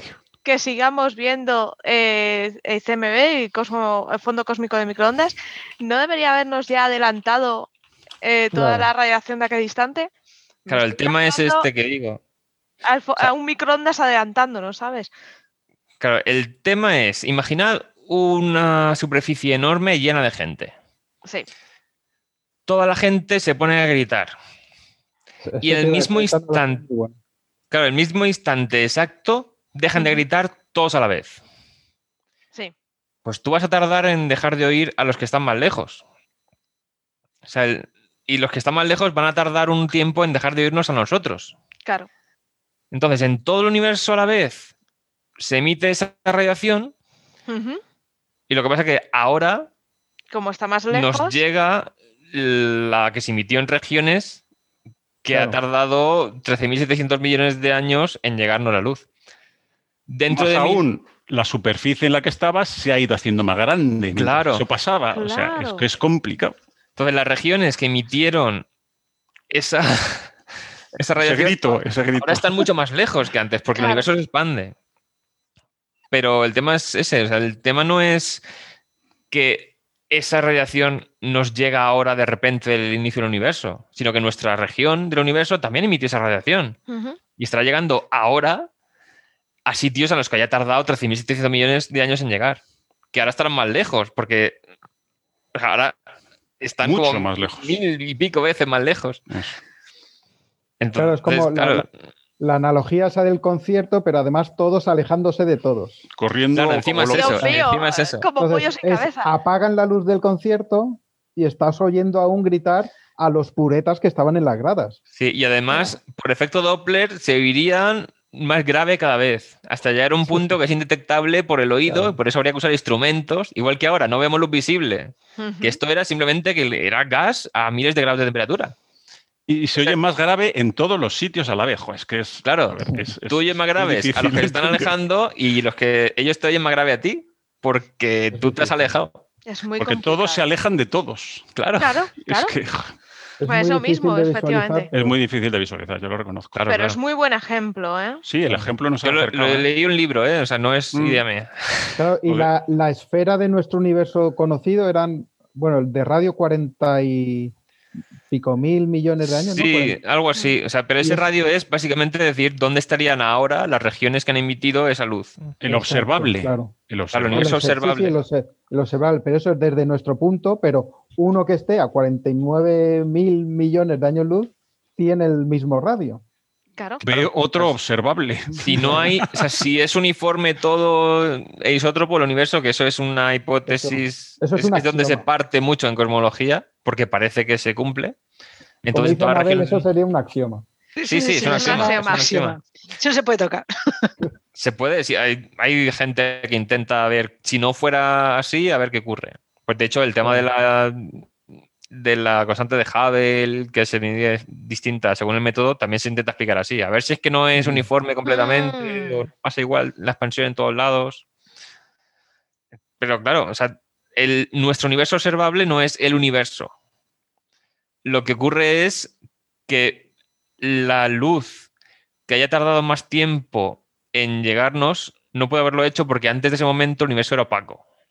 O sea, el fondo cósmico de microondas se ocu- ocurre cuando el universo deja de ser opaco. Por eso es lo más lejano que podemos ver el- de forma electromagnética. Estamos ahora con el tema de si se detectan ondas gravitacionales primordiales, serían de cosas de antes del momento de emitirse el fondo cósmico de microondas. También quiere verse si se detecta un fondo cósmico de neutrinos, que también daría información de antes de ese momento, pero todavía no lo hemos detectado. Muy Son las tres cosas que tenemos: eh, electromagnética, neutrinos y gravitacionales. Complicado. el Claro. Y, No hay más y rayos cósmicos, pero rayos cósmicos de esa época no. Ra- rayos, cósmic- rayos cósmicos son iones. eh, Pueden ser electrones, pueden ser iones. eso, son cargas atómicos. Esas sean fre bueno, sí. Claro, eso ya eso tarda mucho menos. Eso es masa, eso es otra cosa. Hmm. Aquí hay una pregunta de matemáticas. ¡Bien! De FGX Bondo. Dice, venga, una, una pregunta de matemáticas, que siempre es un placer eh, escuchar a Anabel. Dice, a ver, ¿cómo que digo? Y es que no, no se han hecho en ningún programa anterior. Dice, siempre se dice que las matemáticas son un lenguaje universal. Eh, pero, mm, ¿es esto realmente así o los constructos matemáticos de una especie en el universo serían distintos a los de otra? Puedo entender que en aspectos geométricos puedan tener algo en común, pues aquello que el universo es plano, pero ¿y todo lo demás? Pues no lo sé. Es que en realidad estaba pensándolo porque la he leído y estaba pensando en el punto de vista geométrico Mm, entiendo que si se mantiene la estructura en todos los planetas, si no hay algún tipo de... No sé, es que se me viene a la cabeza y no sé si es una barbaridad, pero se me viene a la cabeza si de repente descubriéramos algún tipo de, de, la que se habla de agujeros de gusano o la estructura interna de un agujero negro o todo ese tipo de cosas, quizá la geometría que haya interna dentro de todo eso sería diferente, pero sería diferente siempre partiendo de que cuando definimos una geometría, al final partimos de unos axiomas. Claro, yo creo Entonces, nosotros tenemos esos axiomas que, eh, bueno, si te piensas en la Euclidia, pues explicas todas las distancias a las que estamos acostumbrados, pero si no te tienes que ir a otra, como la remaniana, o te tienes que ir a otro tipo de, geometrías para poder entender otras estructuras, ¿no? Entonces, claro, em, todo es muy, muy antropocéntrico, digamos, muy de, cómo nosotros nos vemos. Claro, a ver, suponemos, el tema de un círculo, por ejemplo, que eso, mm, si es una civilización que tiene acceso a ver círculos, si tiene una luna a su planeta y tal, claro, la relación entre el perímetro y el diámetro sigue siendo pi. Aunque la llamen con otra, que al final de todo esto también tiene mucho que ver con el álgebra, o sea, cuando al final se inventa el álgebra, se, se le ponen símbolos a las cosas y eso es lo que hablamos porque ¿qué es el lenguaje matemático? Al final el lenguaje matemático es eso, ¿no? Cómo, acabamos expresando las relaciones que existen entre las cosas. Y eso es una cosa que hemos puesto nosotros. Quizás si somos capaces de identificar símbolos, pues seremos capaces de traducir y yo no creo que se vayan mucho, porque es lo que tú dices, al final hay constantes básicas que si lo que vemos es lo mismo, mm. lo que tendremos es lo mismo. Para mí la clave es, la base axiomática que, que decías, Anabel. Mm. Si alguien pone los axiomas de Peano para describir los números naturales, que a mí me parece lo más sencillo, pues tendrá sus números naturales y encontrará los mismos números primos, esté aquí o en Alfa Centauri o en el otro o fuera de nuestro universo observable. Otra cosa es que, chico, le sea más útil a esa, a esa civilización no poner los mismos axiomas, sino otros ligeramente distintos, porque su geometría que viven dentro de un agujero negro, abundando en tu ejemplo, pues no es útil. Eh, eh. Ok, yo por ejemplo en, fluidos y necesiten no tomar las cosas tan discretas, sino que sea todo más mezclado. Y entonces, claro. por, utilidad, por utilitarismo, digamos, desarrollarán más una parte de la matemática que no es la que usamos más nosotros. pero dados los axiomas. Que, traducir tanto eh, semánticamente, es decir, el lenguaje de las matemáticas, los símbolos que utilizamos, cómo llegamos a esos axiomas y lo que sí que se, supone que se mantendría serían las relaciones lógicas y lo que deducimos de esos axiomas, pero, pero no sería tan, tan fácil, claro. Tendríamos que decirle, estos axiomas significan esto. ¿Cómo le dices eso? Claro, eso se ve en la película de Arrival. La llegada, sí. Sí, claro. En, el, relato en sí. Pero en dos capas, ¿no? En el relato en sí, lo que ven es que, como piensan de forma distinta, al intentar exponerles conceptos físicos y tal, el que finalmente parece que sí que entienden es el del principio de minimización del camino, el principio de Fermat. Porque ellos pensaban más de, conociendo el final y el principio, ver el camino entero a la vez. Claro. Y nosotros mm. pensamos en leyes de Newton y una cosa golpeando otra y luego llegando a otro sitio y eso no lo captaban bien porque pensaban de forma diferente. Yo desde luego defiendo que he dado unos axiomas y que eso eh, forma parte de la civilización o de la, o de la, sí, de la civilización. Ah. Eh, los teoremas que surgen de esos axiomas deben ser el mismo. Por supuesto, los símbolos, vete tú a saber. Hmm. Pero, pero la matemática si no me equivoco. Pero es igual, es, una constante al final, o sea, buscar las constantes y las constantes pueden ser pues esos axiomas o algunas cosas como estaba pensando en el número pi, o sea, el número pi tiene que ser, o sea, esa Universal. relación constante entre el radio y el perímetro del círculo Sí, puede pero ser un radio, y un, un radio y un círculo mm, de, ge- de geometría. dentro de Exactamente. En geometría Sí, sí, estoy acordando de un chiste Sí, sí. de una viñeta. Hay una, una tira cómica que se llama SMBC. Hmm, Sí, Sí, Y pone, muchas veces es alguien preguntándole a Dios, ¿por qué tal? Y hay uno que era, ¿por qué no es pi igual a 3? Y responde Dios, sí que lo es. Y dice, ¿cómo que sí que lo es? Depende de la geometría en la que Claro, dice, claro, pi claro. es distinto de 3. Sí, sí, sí. se Totalmente. pone- o sea, con una cierta curvatura del espacio, Eso es. en la circunferencia. O sea, de hecho, en, en agujeros negros y tal, es que cambia el perímetro que miras con un radio concreto, porque el radio no es. El radio no puedes medirlo directamente. No es, no es lo mismo, o sea, no- lo- la definición de radio no es la misma. Es como cuando definimos el camino más corto, el camino más corto no siempre es el mismo tipo de estructura. El camino Claro. más corto entre dos Claro. puntos en la geometría plana es una recta, pero si te vas a otra geometría ya no lo es. Claro, entonces Dios ahí estaba diciéndole, no, lo- no es 3 porque tú te empeñas en poner esta geometría concreta, pero en otro, en un espacio concreto sí que es 3 y, y otros números también sé que son. Hmm. Entonces se quedaba, se quedaba el señor ahí en plan, ah, vale. Abundando en eso, la propia geometría euclidiana parte de unos axiomas, lo de por dos puntos pasa una única recta, ¿recordáis? Claro. Y, si es y, y ahí el- los ángulos interiores de un triángulo, yéndome a lo del círculo y el diámetro, suman 180 grados, pero en una geometría curva no, Claro. suman más. claro. O sea, es, yo creo que es el- el- el- la axiomática es lo que construye y la lógica, la axiomática y la logia construye la matemática. Que ahí Peano era un, bueno, era un crack. Hmm. Giuseppe Y Lo no- Peano. decía, lo decía, creo que lo estaba diciendo un poco también por la idea de, de cuando mandamos señales y demás y cómo nos entenderías, que yo creo que tiene que ver también con lo que decíais de, Sí, de la llamada, que no la he visto todavía, pero tengo muchas ganas porque Uy, todo el mundo la recomienda, así es que. Pero yo creo que entonces si tuviéramos que mandar algo de este tipo o tuviéramos que explicar esto de alguna manera, igual deberíamos eh, ver cómo se explica la axiomática de una forma que sea visual y fal- mm, Claro, lo que pasa es que volvemos a lo mismo, estamos pensando desde nuestro punto de vista. Sí, a ver, al final, claro. No... al final yo creo que es, a ver, si lo mandas por un medio que para producirlo o recibirlo requiere unas ciertas matemáticas, Mm. pues manda algo que requiera entenderse para poder recibir la señal. ¿No era en Contact donde se mandaban los números primos? En Contact se Sí. empezaban con, nu- con números primos y luego ya es- eso era como la prueba. como el, de- el tono de llamada. el tono de llamada y luego ya empezaba la señal compleja. Pero es eso, ¿qué puede ser más sencillo que números primos? Quiero decir, números naturales y aquellos que cumplen una propiedad bastante, eh, bastante primitiva, ¿no? Claro, eso porque estás mandando ya pulsos de radio. Claro.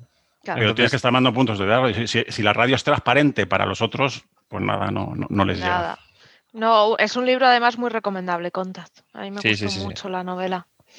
Creo que está, fue interesante. Hay una pregunta por aquí que dice, eh, es de Carpe Diem 235. ¿Se podría extraer energía solar de otros planetas o satélites con atmósferas menos densas para así poder aprovechar más energía y después transportarla hasta la Tierra? Había Desde- proyectos así. Desde luego que sí. Lo que pasa, hay un problema. o sea, el tema es los paneles solares, si le metes radiación, empieza a funcionar peor. Nadie ha dicho que fuese barato o que fuese eficiente. Claro, se puede degradar también. Claro, eso sería almacenarlo en baterías y hacer como, como a mí se me ocurre como el- con la foto esta del, del agujero negro. Hmm, Luego mandar las baterías en un cohete hasta aquí cargadas. claro. A ver, Es un lo poco- que. Había un paper, hay un paper de hace un año o dos, hace un par de años, que el paper era muy divertido. Consistía en, tenías dos agujeros negros, eh, uno cerca de otro, ¿vale? Oscilando, vamos girando. Tú ibas con una nave, eh, lanzabas un fotón, el fotón giraba por el agujero negro y iba cargándose de energía. Cuando ese fotón retornaba a ti, al completar la vuelta, retornaba con tanta energía que te impulsaba.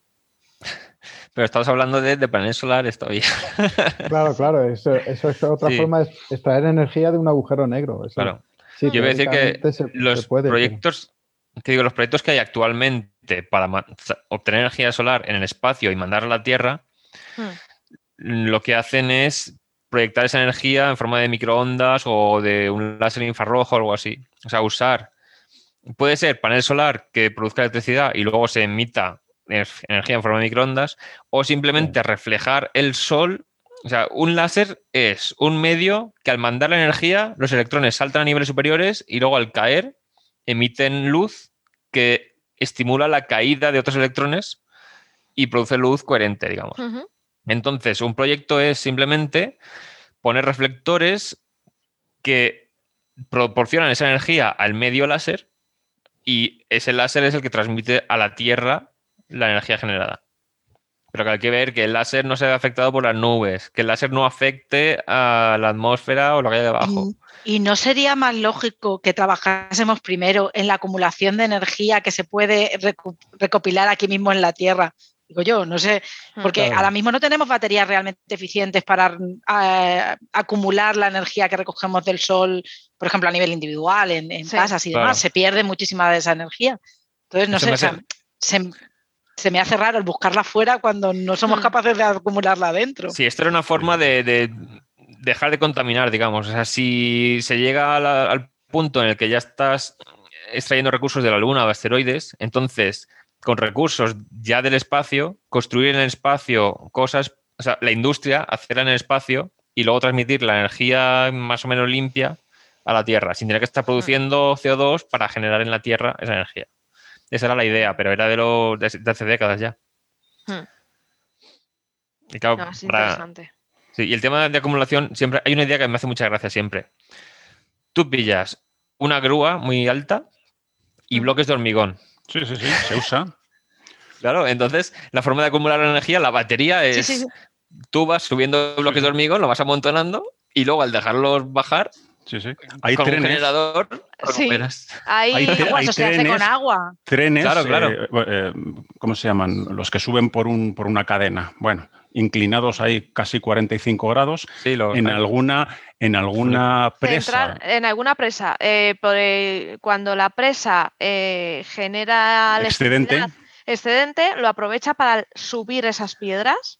y, cuando, necesita más energía, tira las piedras.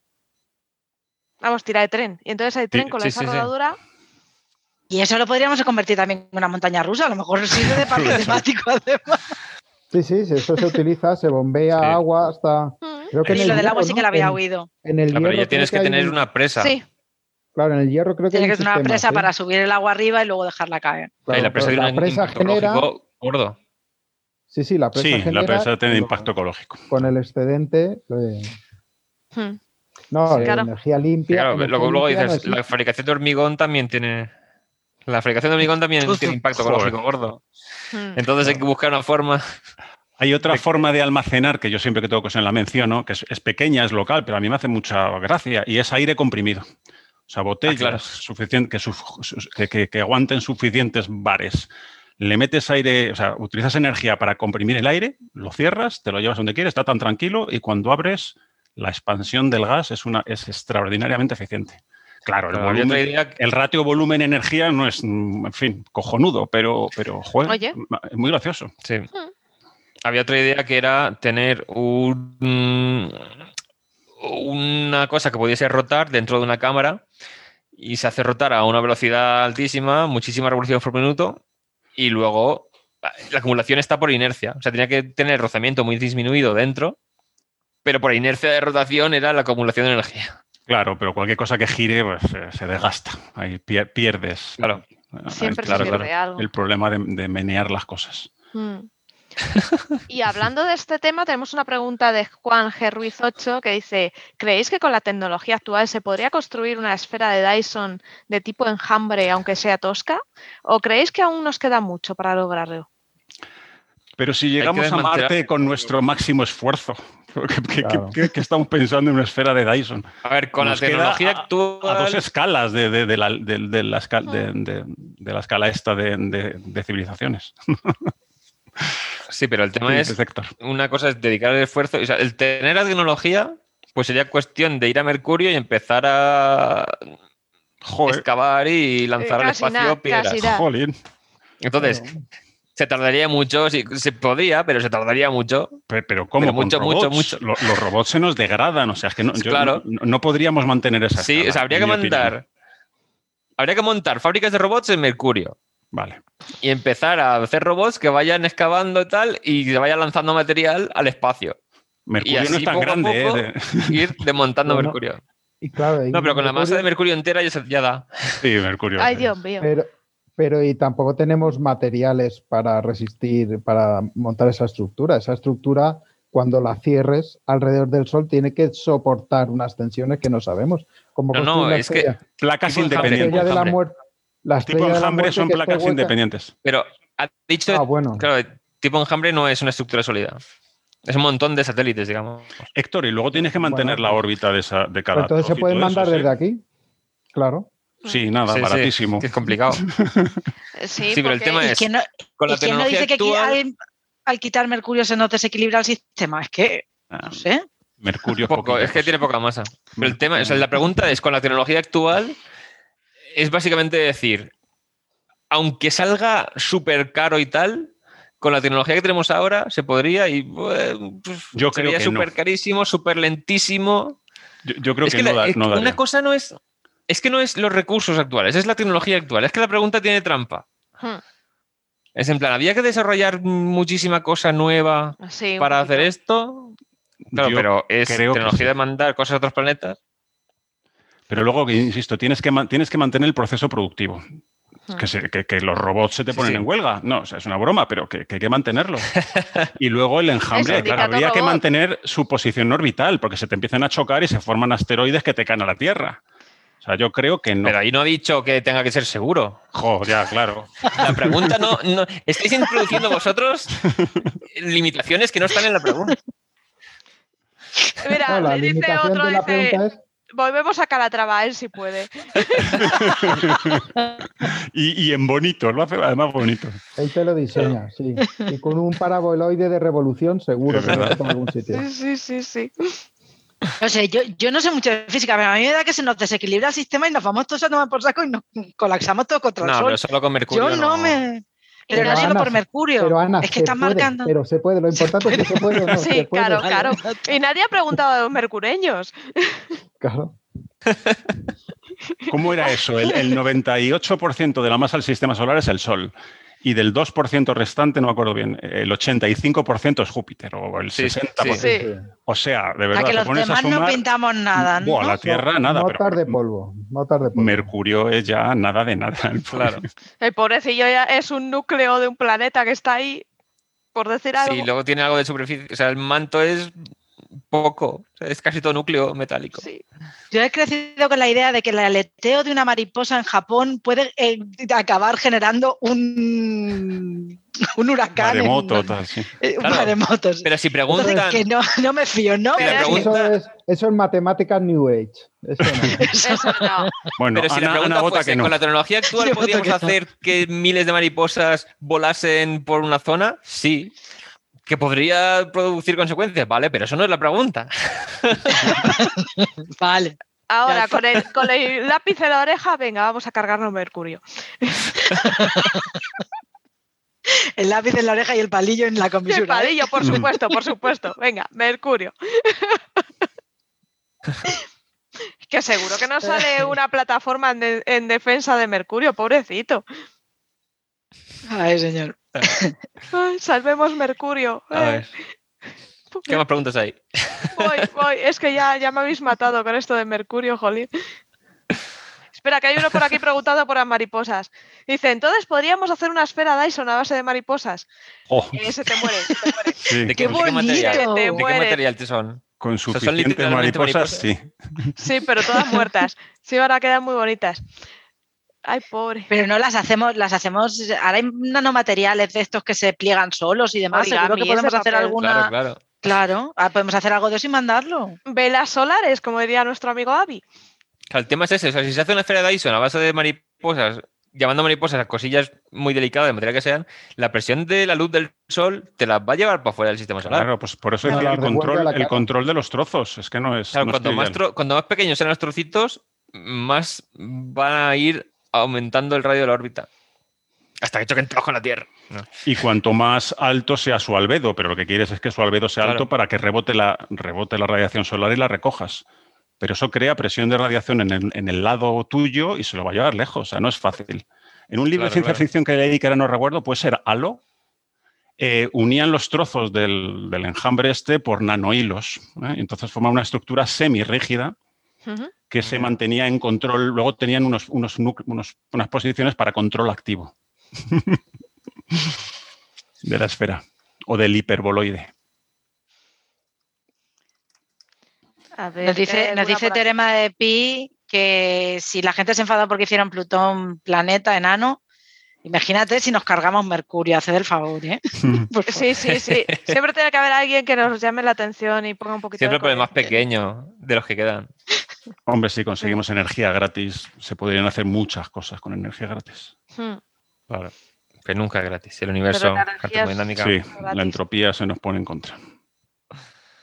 Ay, a Ay, ver. pues vamos a por más preguntitas por aquí, que estoy viendo algunas. Dice, cambio mariposas por arañas, pero que no estamos jugando al Catán. Pero bueno,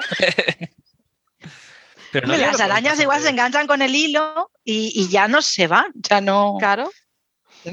Dice, Vale, a da ver, igual. Vi en Twitter una pregunta que mencionaba Alpha Centauri. Alfa Centauri. Sí, decía algo así como que si Alfa Centauri es la más cercana, ¿cuál es la Eh, siguiente? más Puede ser el de Fer, eh, de. Miscelánea Patrimonio. Dice, ¿podéis comentar esta noticia de que han detectado un sistema? Dice, si miramos, para los que miramos el firmamento con los ojos de total desconocimiento, nos sorprende que existan cosas así. Muchas gracias y tal. Un ¿Es sistema esta, de seis no? estrellas. Seis estrellas, nada más. Sí, pero claro, al final se van orbitando entre sí unas a otras. Y sí, se han detectado. Hmm. Entonces, ¿qué, qué- qué comentamos? Pues que no es estable. Sí, sí que es estable. No Mm. puede Lo que pasa es ser que- estable durante mucho tiempo, sigue- ¿no? Esto? Sí. Depende de que la distancia a la que estén. O sea, muchos, muchos sistemas de muchas estrellas lo que tienen son pares de estrellas orbitándose entre sí Claro. y cada par está alejado de es. forma que puedes hacer Vale. el cálculo como si cada par fuera un Una sola. punto solamente. Vale. Claro. Entonces, aquí la noticia es de Europa Press, pero a ver, Y se ha descubierto sí. gracias a TESS. Lo que pasa es que, claro, no sabemos mm, claro, si están todas juntas. Si estoy están... bajando. Claro, esto es que con, con estas cosas es, eh, a mí siempre me, me sorprende estas cosas, porque se detecta una cosa, siempre se están detectando un montón de cosas raras, pero Sí. es que hay un montón de cosas, es decir, que Eh. seis estrellas orbitándose unas a otras, mm, bueno, será tan estable como es nuestro sistema solar. Pues Hmm. nuestro sistema solar No, sabemos, o sea- que no, sabemos que no es estable, pero bueno. sí, pero con estrellas, es, con estrellas es menos estable porque la masa de cada una es. Claro, porque afectan más, pero lo que tú dices, al final, si, si van, van por pares, pues son en realidad tres centros, tres centros de masa Claro. orbitando, o sea, son el problema de tres cuerpos, simplificando mucho. Sí, ya pero aquí, según se ve la estructura del sistema, Ya, en, la, en la nota de prensa es dos pares de estrellas orbitan entre sí. O sea, un par tiene dos estrellas que cada 31 horas hace una órbita. Otro Ujú. par Jo, cada 38 horas hace una órbita. Y esos Ah. dos pares se orbitan cada 3,7 años. Y después hay otro par más con otra binaria que se orbita entre sí a 197 horas. Y luego ese tercer par da la vuelta al sistema entero cada 2000 años. Vale. Claro. O sea, como has dicho tú, son pares de pares de pares. O sea, que- Claro. Entonces es estable porque Sí. tienes dos estrellas muy juntas y luego mucho más lejos otras dos estrellas muy juntas y luego orbitando esas dos, esas cuatro, mucho tienes más otro lejos. par. mucho más lejos. Claro. Ujú. Entonces Yo argumentaba puede- que tres o más a escalas eh, congruentes Claro. no se Claro, eso es- sí que es mucho más inestable. De hecho, un- una vez que sacaron de repente cientos de planetas confirmados de Kepler, Sí. lo hicieron así. O sea, porque el del telescopio Kepler iba dando candidatos a miles por año, pero luego para confirmar si eran realmente planetas o no, había que hacer observaciones detalladas. Porque a lo mejor con más resolución ves que son dos estrellas de fondo eclipsándose y no era un tránsito de un planeta. O dos estrellas que pasan de canto entre sí en vez de ser un planeta también. O, o cosas de ese tipo. Entonces, en muchos de ellos miraron sistemas múltiples y dijeron, vale, para distinguir si son planetas pasando por la estrella o una estrella rozando, o sea, pasando ligeramente de canto para que quite una parte de la luz equivalente a la que quitaría un planeta, vamos a hacer cálculo de estabilidad. Claro. Y si se olvidasen a esa, con esos periodos estrellas en vez de planetas, todos los que salieran inestables dijeron, vale, pues estos son planetas. Y un día dieron nota de prensa y de repente veis la gráfica de descubrimiento de planetas con, con el tiempo y ese año pega un subidón brusquísimo porque no tuvieron que comprobar observando uno a uno desde Tierra cada uno de los sistemas durante un tiempo suficiente Claro. para calcular los parámetros. Es Pluto es más cabreado todavía. Meten muchos y a mí me quitan. Claro. Claro. Pluto le da igual lo que digan los humanos. También es cierto. Mm, Sí, sí, sí. Eso es. A ver, A ver, que tenemos aquí la pregunta, es verdad, se me había pasado. cada vez que se la vi yo, me quería comentar. Sí, es la de CJ Martino. Si Alfa Centauri es el sistema estelar más cercano a la Tierra, ¿cuál es el segundo sistema estelar más cercano a nuestro planeta? A ver, Déjame cinco segundos, Héctor. El, el sistema estelar más cercano a la Tierra es el Sol. Es que siempre, siempre me, me- me hace gracia. No, no, Ja, ja, ja. Y luego ya Alfa Centauri, que es el segundo. Sí. Sí, pues el segundo sistema estelar más cercano después de Alpha Centauri es el de la enana roja, el que se llama estrella de Barnard. Ah, Es, una claro. estrella, es una estrella bastante famosa porque es una de las primeras que se podía medir cómo se iba desplazando en el cielo. Paralaje. No, paralaje no, era que es el movimiento propio de la estrella. El pro- Ujú. Se la ve moverse respecto al sistema solar, año a año. Mm, Y claro, está esa. Luego la siguiente que hay es. Hay un par que es una enana marrón y otra que podría ser de más algo menor que enana marrón y tal. Y luego, un detalle friki que quería meter yo aquí. Ahí, ahí, La ahí. siguiente- Claro, está Alpha Centauri, luego la estrella de Barnard, luego dos, así que podrían ser enanas marrones. Y la siguiente es Wolf 359, que es donde en el siglo 24 tendrá lugar la batalla contra los Borg, que están yendo de camino a la Tierra, mientras Locutus lleva el enjambre controlado. ¿Y a cuántos años luz está? Estás a solamente 7,8 años luz. Uh, Entonces, pues entonces al lado. Claro, lo que están- hicieron en, en esa saga fue que los Borg estaban yendo a la Tierra. Entonces, en Wolf, claro, en Wolf Escucha, 359 es donde hicieron ¿Cuándo has dicho que es la batalla? ¿Cuándo has dicho que es la batalla? siglo 24. Ah, bueno. Escucha, necesitamos los warp ya, entonces, ¿no? Eso sí, es sí, Claro, hay claro. que ponerle Claro, pasta. Hay que poner pasta. el Warp hay que ponerlo en el ¿Pero año Warp para qué? 2070, ¿era? ¿Cuándo era? ¿2070 y qué? Para que los vulcanos nos detecten la señal y contacten con nosotros. Pero si están diseñados ya los Warp, ya los tienen en el autobús.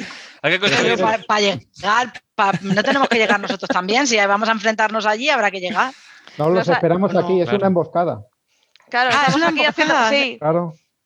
Sí, sí, o sea, Vale, se, vale, se vale. supone que los Borg estaban yendo a la Tierra. Entonces, cuando ahí es- está la batalla de ese sistema, luego van acercándose más, pasan Saturno, pasan tal, pero lo ponen eso porque es una de las estrellas más próximas al sistema solar. claro. Por eso lo eligen. Madre mía. Vale, y Y esto. bueno. ¿Cómo hay que prepararse para esto? Sí, sí, sí. ¿Y esto de qué libro o saga es para nuestros oyentes? Sí, sí. Es Star Trek, la nueva generación. Esto es, son capítulos de Star Trek. Que para los oyentes que no sepan del tema, eh, diferenciar Star Trek de Star Wars es muy fácil. Star Trek es gente que va y se mueve por el espacio en pijama. ¿Vale? Si tú ves que la gente va en pijama, en las series es Star Trek. Y si van en bata, bata así mullita y calentita, bata manta, es Star Wars. y ya con eso ya te has distinguido. Sí, si hablan de, de relaciones familiares, padres, hijos, también es Star Wars. Es Star no, esa sí. puede, ser, esa puede ser las dos, ¿eh? Esa puede ser ah, las sí, dos. también. También, también tienen ahí cachondeo familiar.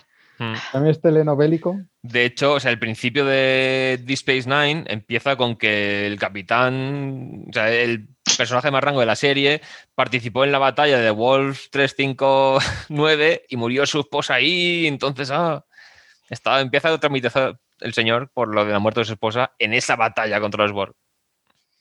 Fíjate. Entonces, sí, hay cosas de familia también en Star Trek. Yo que pensaba que en Star Trek solo había Klingons. ¡Hala, hala! Uy, Te van a muchas, razas, sí. Sí, hay mucha gente por allí. Hay muchos tipos de especies consistentes en humanos con la frente extraña, por favor. Sí, sí, sí, porque todos son humanizados, son humanoides. Sí, esto una vez hicieron la pregunta y la que hace de Troy dijo que ella respondía a la pregunta de por qué todos son humanoides con la siguiente. Ella respondía, cuando encontréis actores capaces de interpretar a personajes que no tengan forma humanoide, nos Ah. avisáis. Y es verdad, es verdad. Claro. es que tiene toda su lógica. Yo es que me quedé más en Juego de Tronos y El Señor de los Anillos y estas cosas no. Sí, bueno, ahí también hay. Todas las picadas a la vez. De todas a la vez. Nosotros estamos divididos, en esta familia estamos divididos. Somos la mitad de uno y la mitad de otro. Ay, No. es mejor que haya intersección entre los conjuntos. Claro. Sí, algunas hay. Está Doctor Who, que Ah, bueno, también claro, claro, claro. Que, va- que viene bien. Pero esos, eh, ¿cómo van? ¿En pijama, bata, albornoz? Ahí cabe de una forma. Ay, Doctor Who depende, depende de la- del tiempo y del planeta. No sabes ni cuándo ni dónde. Entonces, con el. TARDIS. Sí. él no, la, la TARDIS, ¿no? Yo digo la sí, TARDIS yo lo también. traducía, La TARDIS. Yo, yo lo traducía como la TARDIS. Sí. Era Time and Relative Dimension in Space, ¿no? Sí. Sí, sí, sí, sí. Es una cosa muy rara porque tú entrabas era muy grande y realmente. Claro, porque las dimensiones eran relativas. Si lo dice el nombre. Sí, sí, sí. Todo el mundo entraba y decía, "Ah, es más grande por dentro.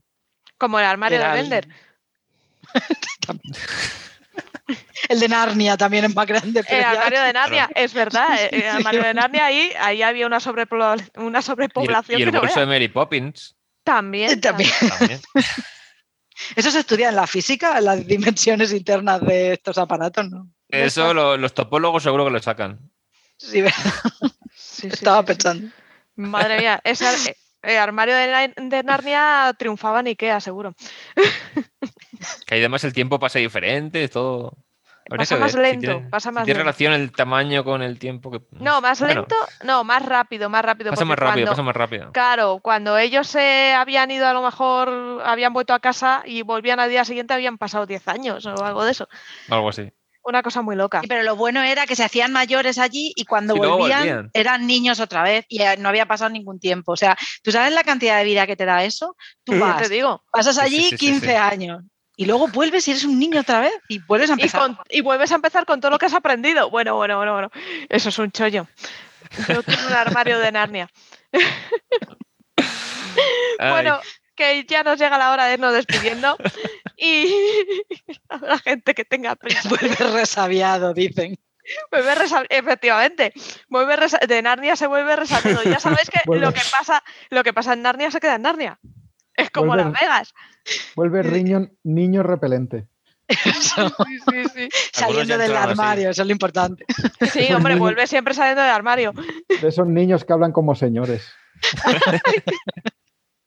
Bueno, ¿habéis visto Umbrella Academy? No, No, No. No. poquito. También ahí también hay un niño resabiado que vuelve. Está muy bien. dice Antonio Río Gaiceo, de Narnia viola la termodinámica. claro. Ay, hay cachondeo ya con el armario. Bueno, menos cachondeito con el armario, vamos a despedirnos. Eh, empezamos con Javi, que tenía prisa. Eh, Javi, esto es el momento de despedida, además, despedida de temporada, que esto es la traca final, eh, pues así, eh, momento de spam. Quiero que te hagas spam, que hables de ti, de tus proyectos, de dónde te pueden encontrar y te despidas de la gente. Bueno, pues primero muchas gracias por dejarme participar. Y nada, como he dicho, me podéis encontrar en Twitter, arroba guardiolajavi, el blog, Meditaciones Dactilares, en YouTube, que se me ha olvidado antes también, aunque lo tengo muy abandonado, porque soy un señor mayor con, para esas cosas. eh, la ciencia del Guardi Hmm, y podcast de ciencias paranormales y la Asociación de Divulgación Científica de Alicante, que bueno, que estamos intentando mover cosillas. Ahora con la pandemia, pues eh, muy limitados porque nos gusta juntarnos en los bares a contar ciencia, pero ahora no se puede. Hmm. Y nada, pues, pues eso, que me podéis contactar para lo que queráis y un gusto haber estado aquí. Pues nada, contamos contigo para futuras locuras y cosas de Por estas. supuesto. Ha sido, muchas gracias por estar con nosotros, ha sido genial. Eh, tenemos a Ana, eh, Ana, eh, ya Spam, sabes, hago- hago spam O sea. Bueno, antes no he dicho que también tengo un blog, eh, anabelforte.com, que yo, a mí lo de escribir, lo de la radio me gusta mucho, pero lo de escribir también, no me da pereza. Entonces, de vez en cuando, pues, eh, todo lo que pongo en Twitter lo suelo poner escrito completo en el, en el blog. Eh, nada, luego en Twitter, es donde doy la turra sobre la estadística, todo lo, lo que se puede. Hmm. Y, y luego sobre también sobre mujeres y ciencia y demás. Y pues en la radio, en, en, en Raíz de 5 Raíz de y luego también en, en La Ciencia Cierta y cuando, cuando me dejan. y nada, y darte las gracias ahora porque por participar y a todos los compis porque ha estado súper enriquecedor de verdad, porque yo creo que de, de esta parte yo sé mucho menos y, y creo que es súper interesante aprender. Así es que muchísimas, muchísimas Nada, gracias. Muchas y nada, gracias pues a ti por estar. Nos vemos en las redes. Sí. Eh, Héctor, voy por orden de, Vale. de giro. Bueno, pues yo soy Dark Sapiens en internet, en casi todos los sitios. Incluso si queréis buscar dibujos y tal, que he hecho también Dark Sapiens en, Hmm. en DeviantArt y Art- ArtStation. Pero yo sobre todo estoy en Twitter. En. Twitter suelo enlazar las cosas que hago en los demás sitios. Y bueno, un aviso que quiero dar es que de poner tweets yo suele ser poco. O sea, en Twitter suelo dar retweets a cosas que me han interesado y luego ya hablar con gente. O sea, tweets originales hay pocos, retweets hay muchos y menciones con otra gente también hay bastante. Entonces, si me queréis preguntar lo que sea, hacedlo sin problema, que ahí Hmm. puedo responder. Aunque yo hable poco de por sí, alguna vez veo que hay alguna noticia, un bulo que están difundiendo y sí que pongo, "Y es que mira que difundir los bulos. Sí, o sí, sí. explico algo que veo que se están teniendo mal, pero suelo enlazar en cosas de mi blog y Eso es. Pasa- eh, ¿Cuál es tu blog? ¿Cómo se llama? es darksapiens.blogspot.com. Sencillito. Lo tengo puesto en la bio de Twitter, además. Y también ando por Instagram y YouTube, pero lo mismo, o sea, lo uso muy poco. Hmm. Así que nada. Yo Es que- suelo, No, digo, último- esas cosas dan pereza. claro, la uso para enlazar otras cosas, sobre todo. Sí. y para seguir a alguna gente que conozco y tal. Pero todo lo que suelo hacer, sea publicar algo en mi blog o que me llamen para participar, por ejemplo, aquí o en algún otro sitio, lo suelo poner en Twitter siempre. Así que Fenomenal. ahí estaré. Guay. Pues muchas gracias. Sí, a vosotros. Juan Carlos, dale. Esto es como la tribu de Brady. Mola un montón. Os lo comentaba antes, mi, mi medio fundamental es, es Twitter, apuntes de, de ciencia, donde todos los días al menos pongo un tweet, soy muy disciplinado pero de bajo ruido, y busco un equilibrio entre la cara más amable de la ciencia, en plan pues, animales bonitos, a menudo, para atraer un volumen de gente y luego cuelo eh, divulgación un poquito más interesante, digamos, Ajá. para utilizar un conjunto de palabras, ¿vale? Te tienta Y- y- con gatitos y después te mete ciencia. Un poco sí, eh, clickbait. clickbait. y, em, y- y lo que hago es tratar de, de- de- de despertar la curiosidad. O sea, pongo cosas que no quedan claras del todo para que la gente busque o me pregunte. Y estoy siempre, siempre, siempre. O sea, no hay, no hay mención que no quede sin respuesta. Y luego cosas más sesudas y tal, pues suelo escribir en, en Naucas. Mira, eh, comentan por aquí que tu rana de hoy ha sido genial. Sí, preciosísima. Una rana de cristal, de estas que tienen la tripita Ay, transparente. sí. Es que mis hijos estaban alucinados viéndola. Pues lo que hacen es que, como se suelen poner en hojas de, de Costa Rica, que es donde viven fundamentalmente en Centroamérica, muchos depredadores las ven desde abajo. Y entonces, teniendo la pancita transparente, difumina, es un estudio científico. Yo pongo la rana bonita, pero luego difumina su perfil, con lo cual han demostrado que tiene la mitad de ataques que habiendo puesto una rana equivalente de mentira, un, un- un- un, eh, un modelo En este eh, con la misma, no pero sin transparente. ranas. No han muerto ranas, ponían las transparentes. y esto, y además es bonita, ¿ves? Pues hago ese tipo de cosas. Han Pues muerto de, depredadores comiéndose ranas de plástico. Ranas Sí. De, ranas de, de esca- de escayola. Jo, pues pobre, pobre No, depredador. no, me lo he inventado, me lo he inventado. Espero, espero que no, no era una broma. Depredadores con dolores de tripa. ¿No hay un sindicato de eso? Wow, pues muchas gracias. Y nada, yo me despido también. Eh, soy Sara Robisco. Podéis seguirme en Twitter como SaraReci83. Podéis eh, seguir mi blog, Viajando con Ciencia. Eh, y ya os digo que esto es un hasta la próxima. Y muchas gracias por estar ahí, sobre todo, porque habéis estado, vuestras orejas han estado ahí escuchándonos y eso es muy bonito y vuestros feedback nos han gustado mucho, así que gracias, gracias de todo corazón por escucharnos. Y también muchas gracias a GMV, este grupo empresarial internacional eh, afincado, bueno, y español, que, que, nos ha dado la oportunidad de poder seguir, ¿no? Así que gracias eh, de corazón. La verdad. Así que un besito. Pues hasta pronto. Hasta pronto. Adiós. Besos. Chao. bye.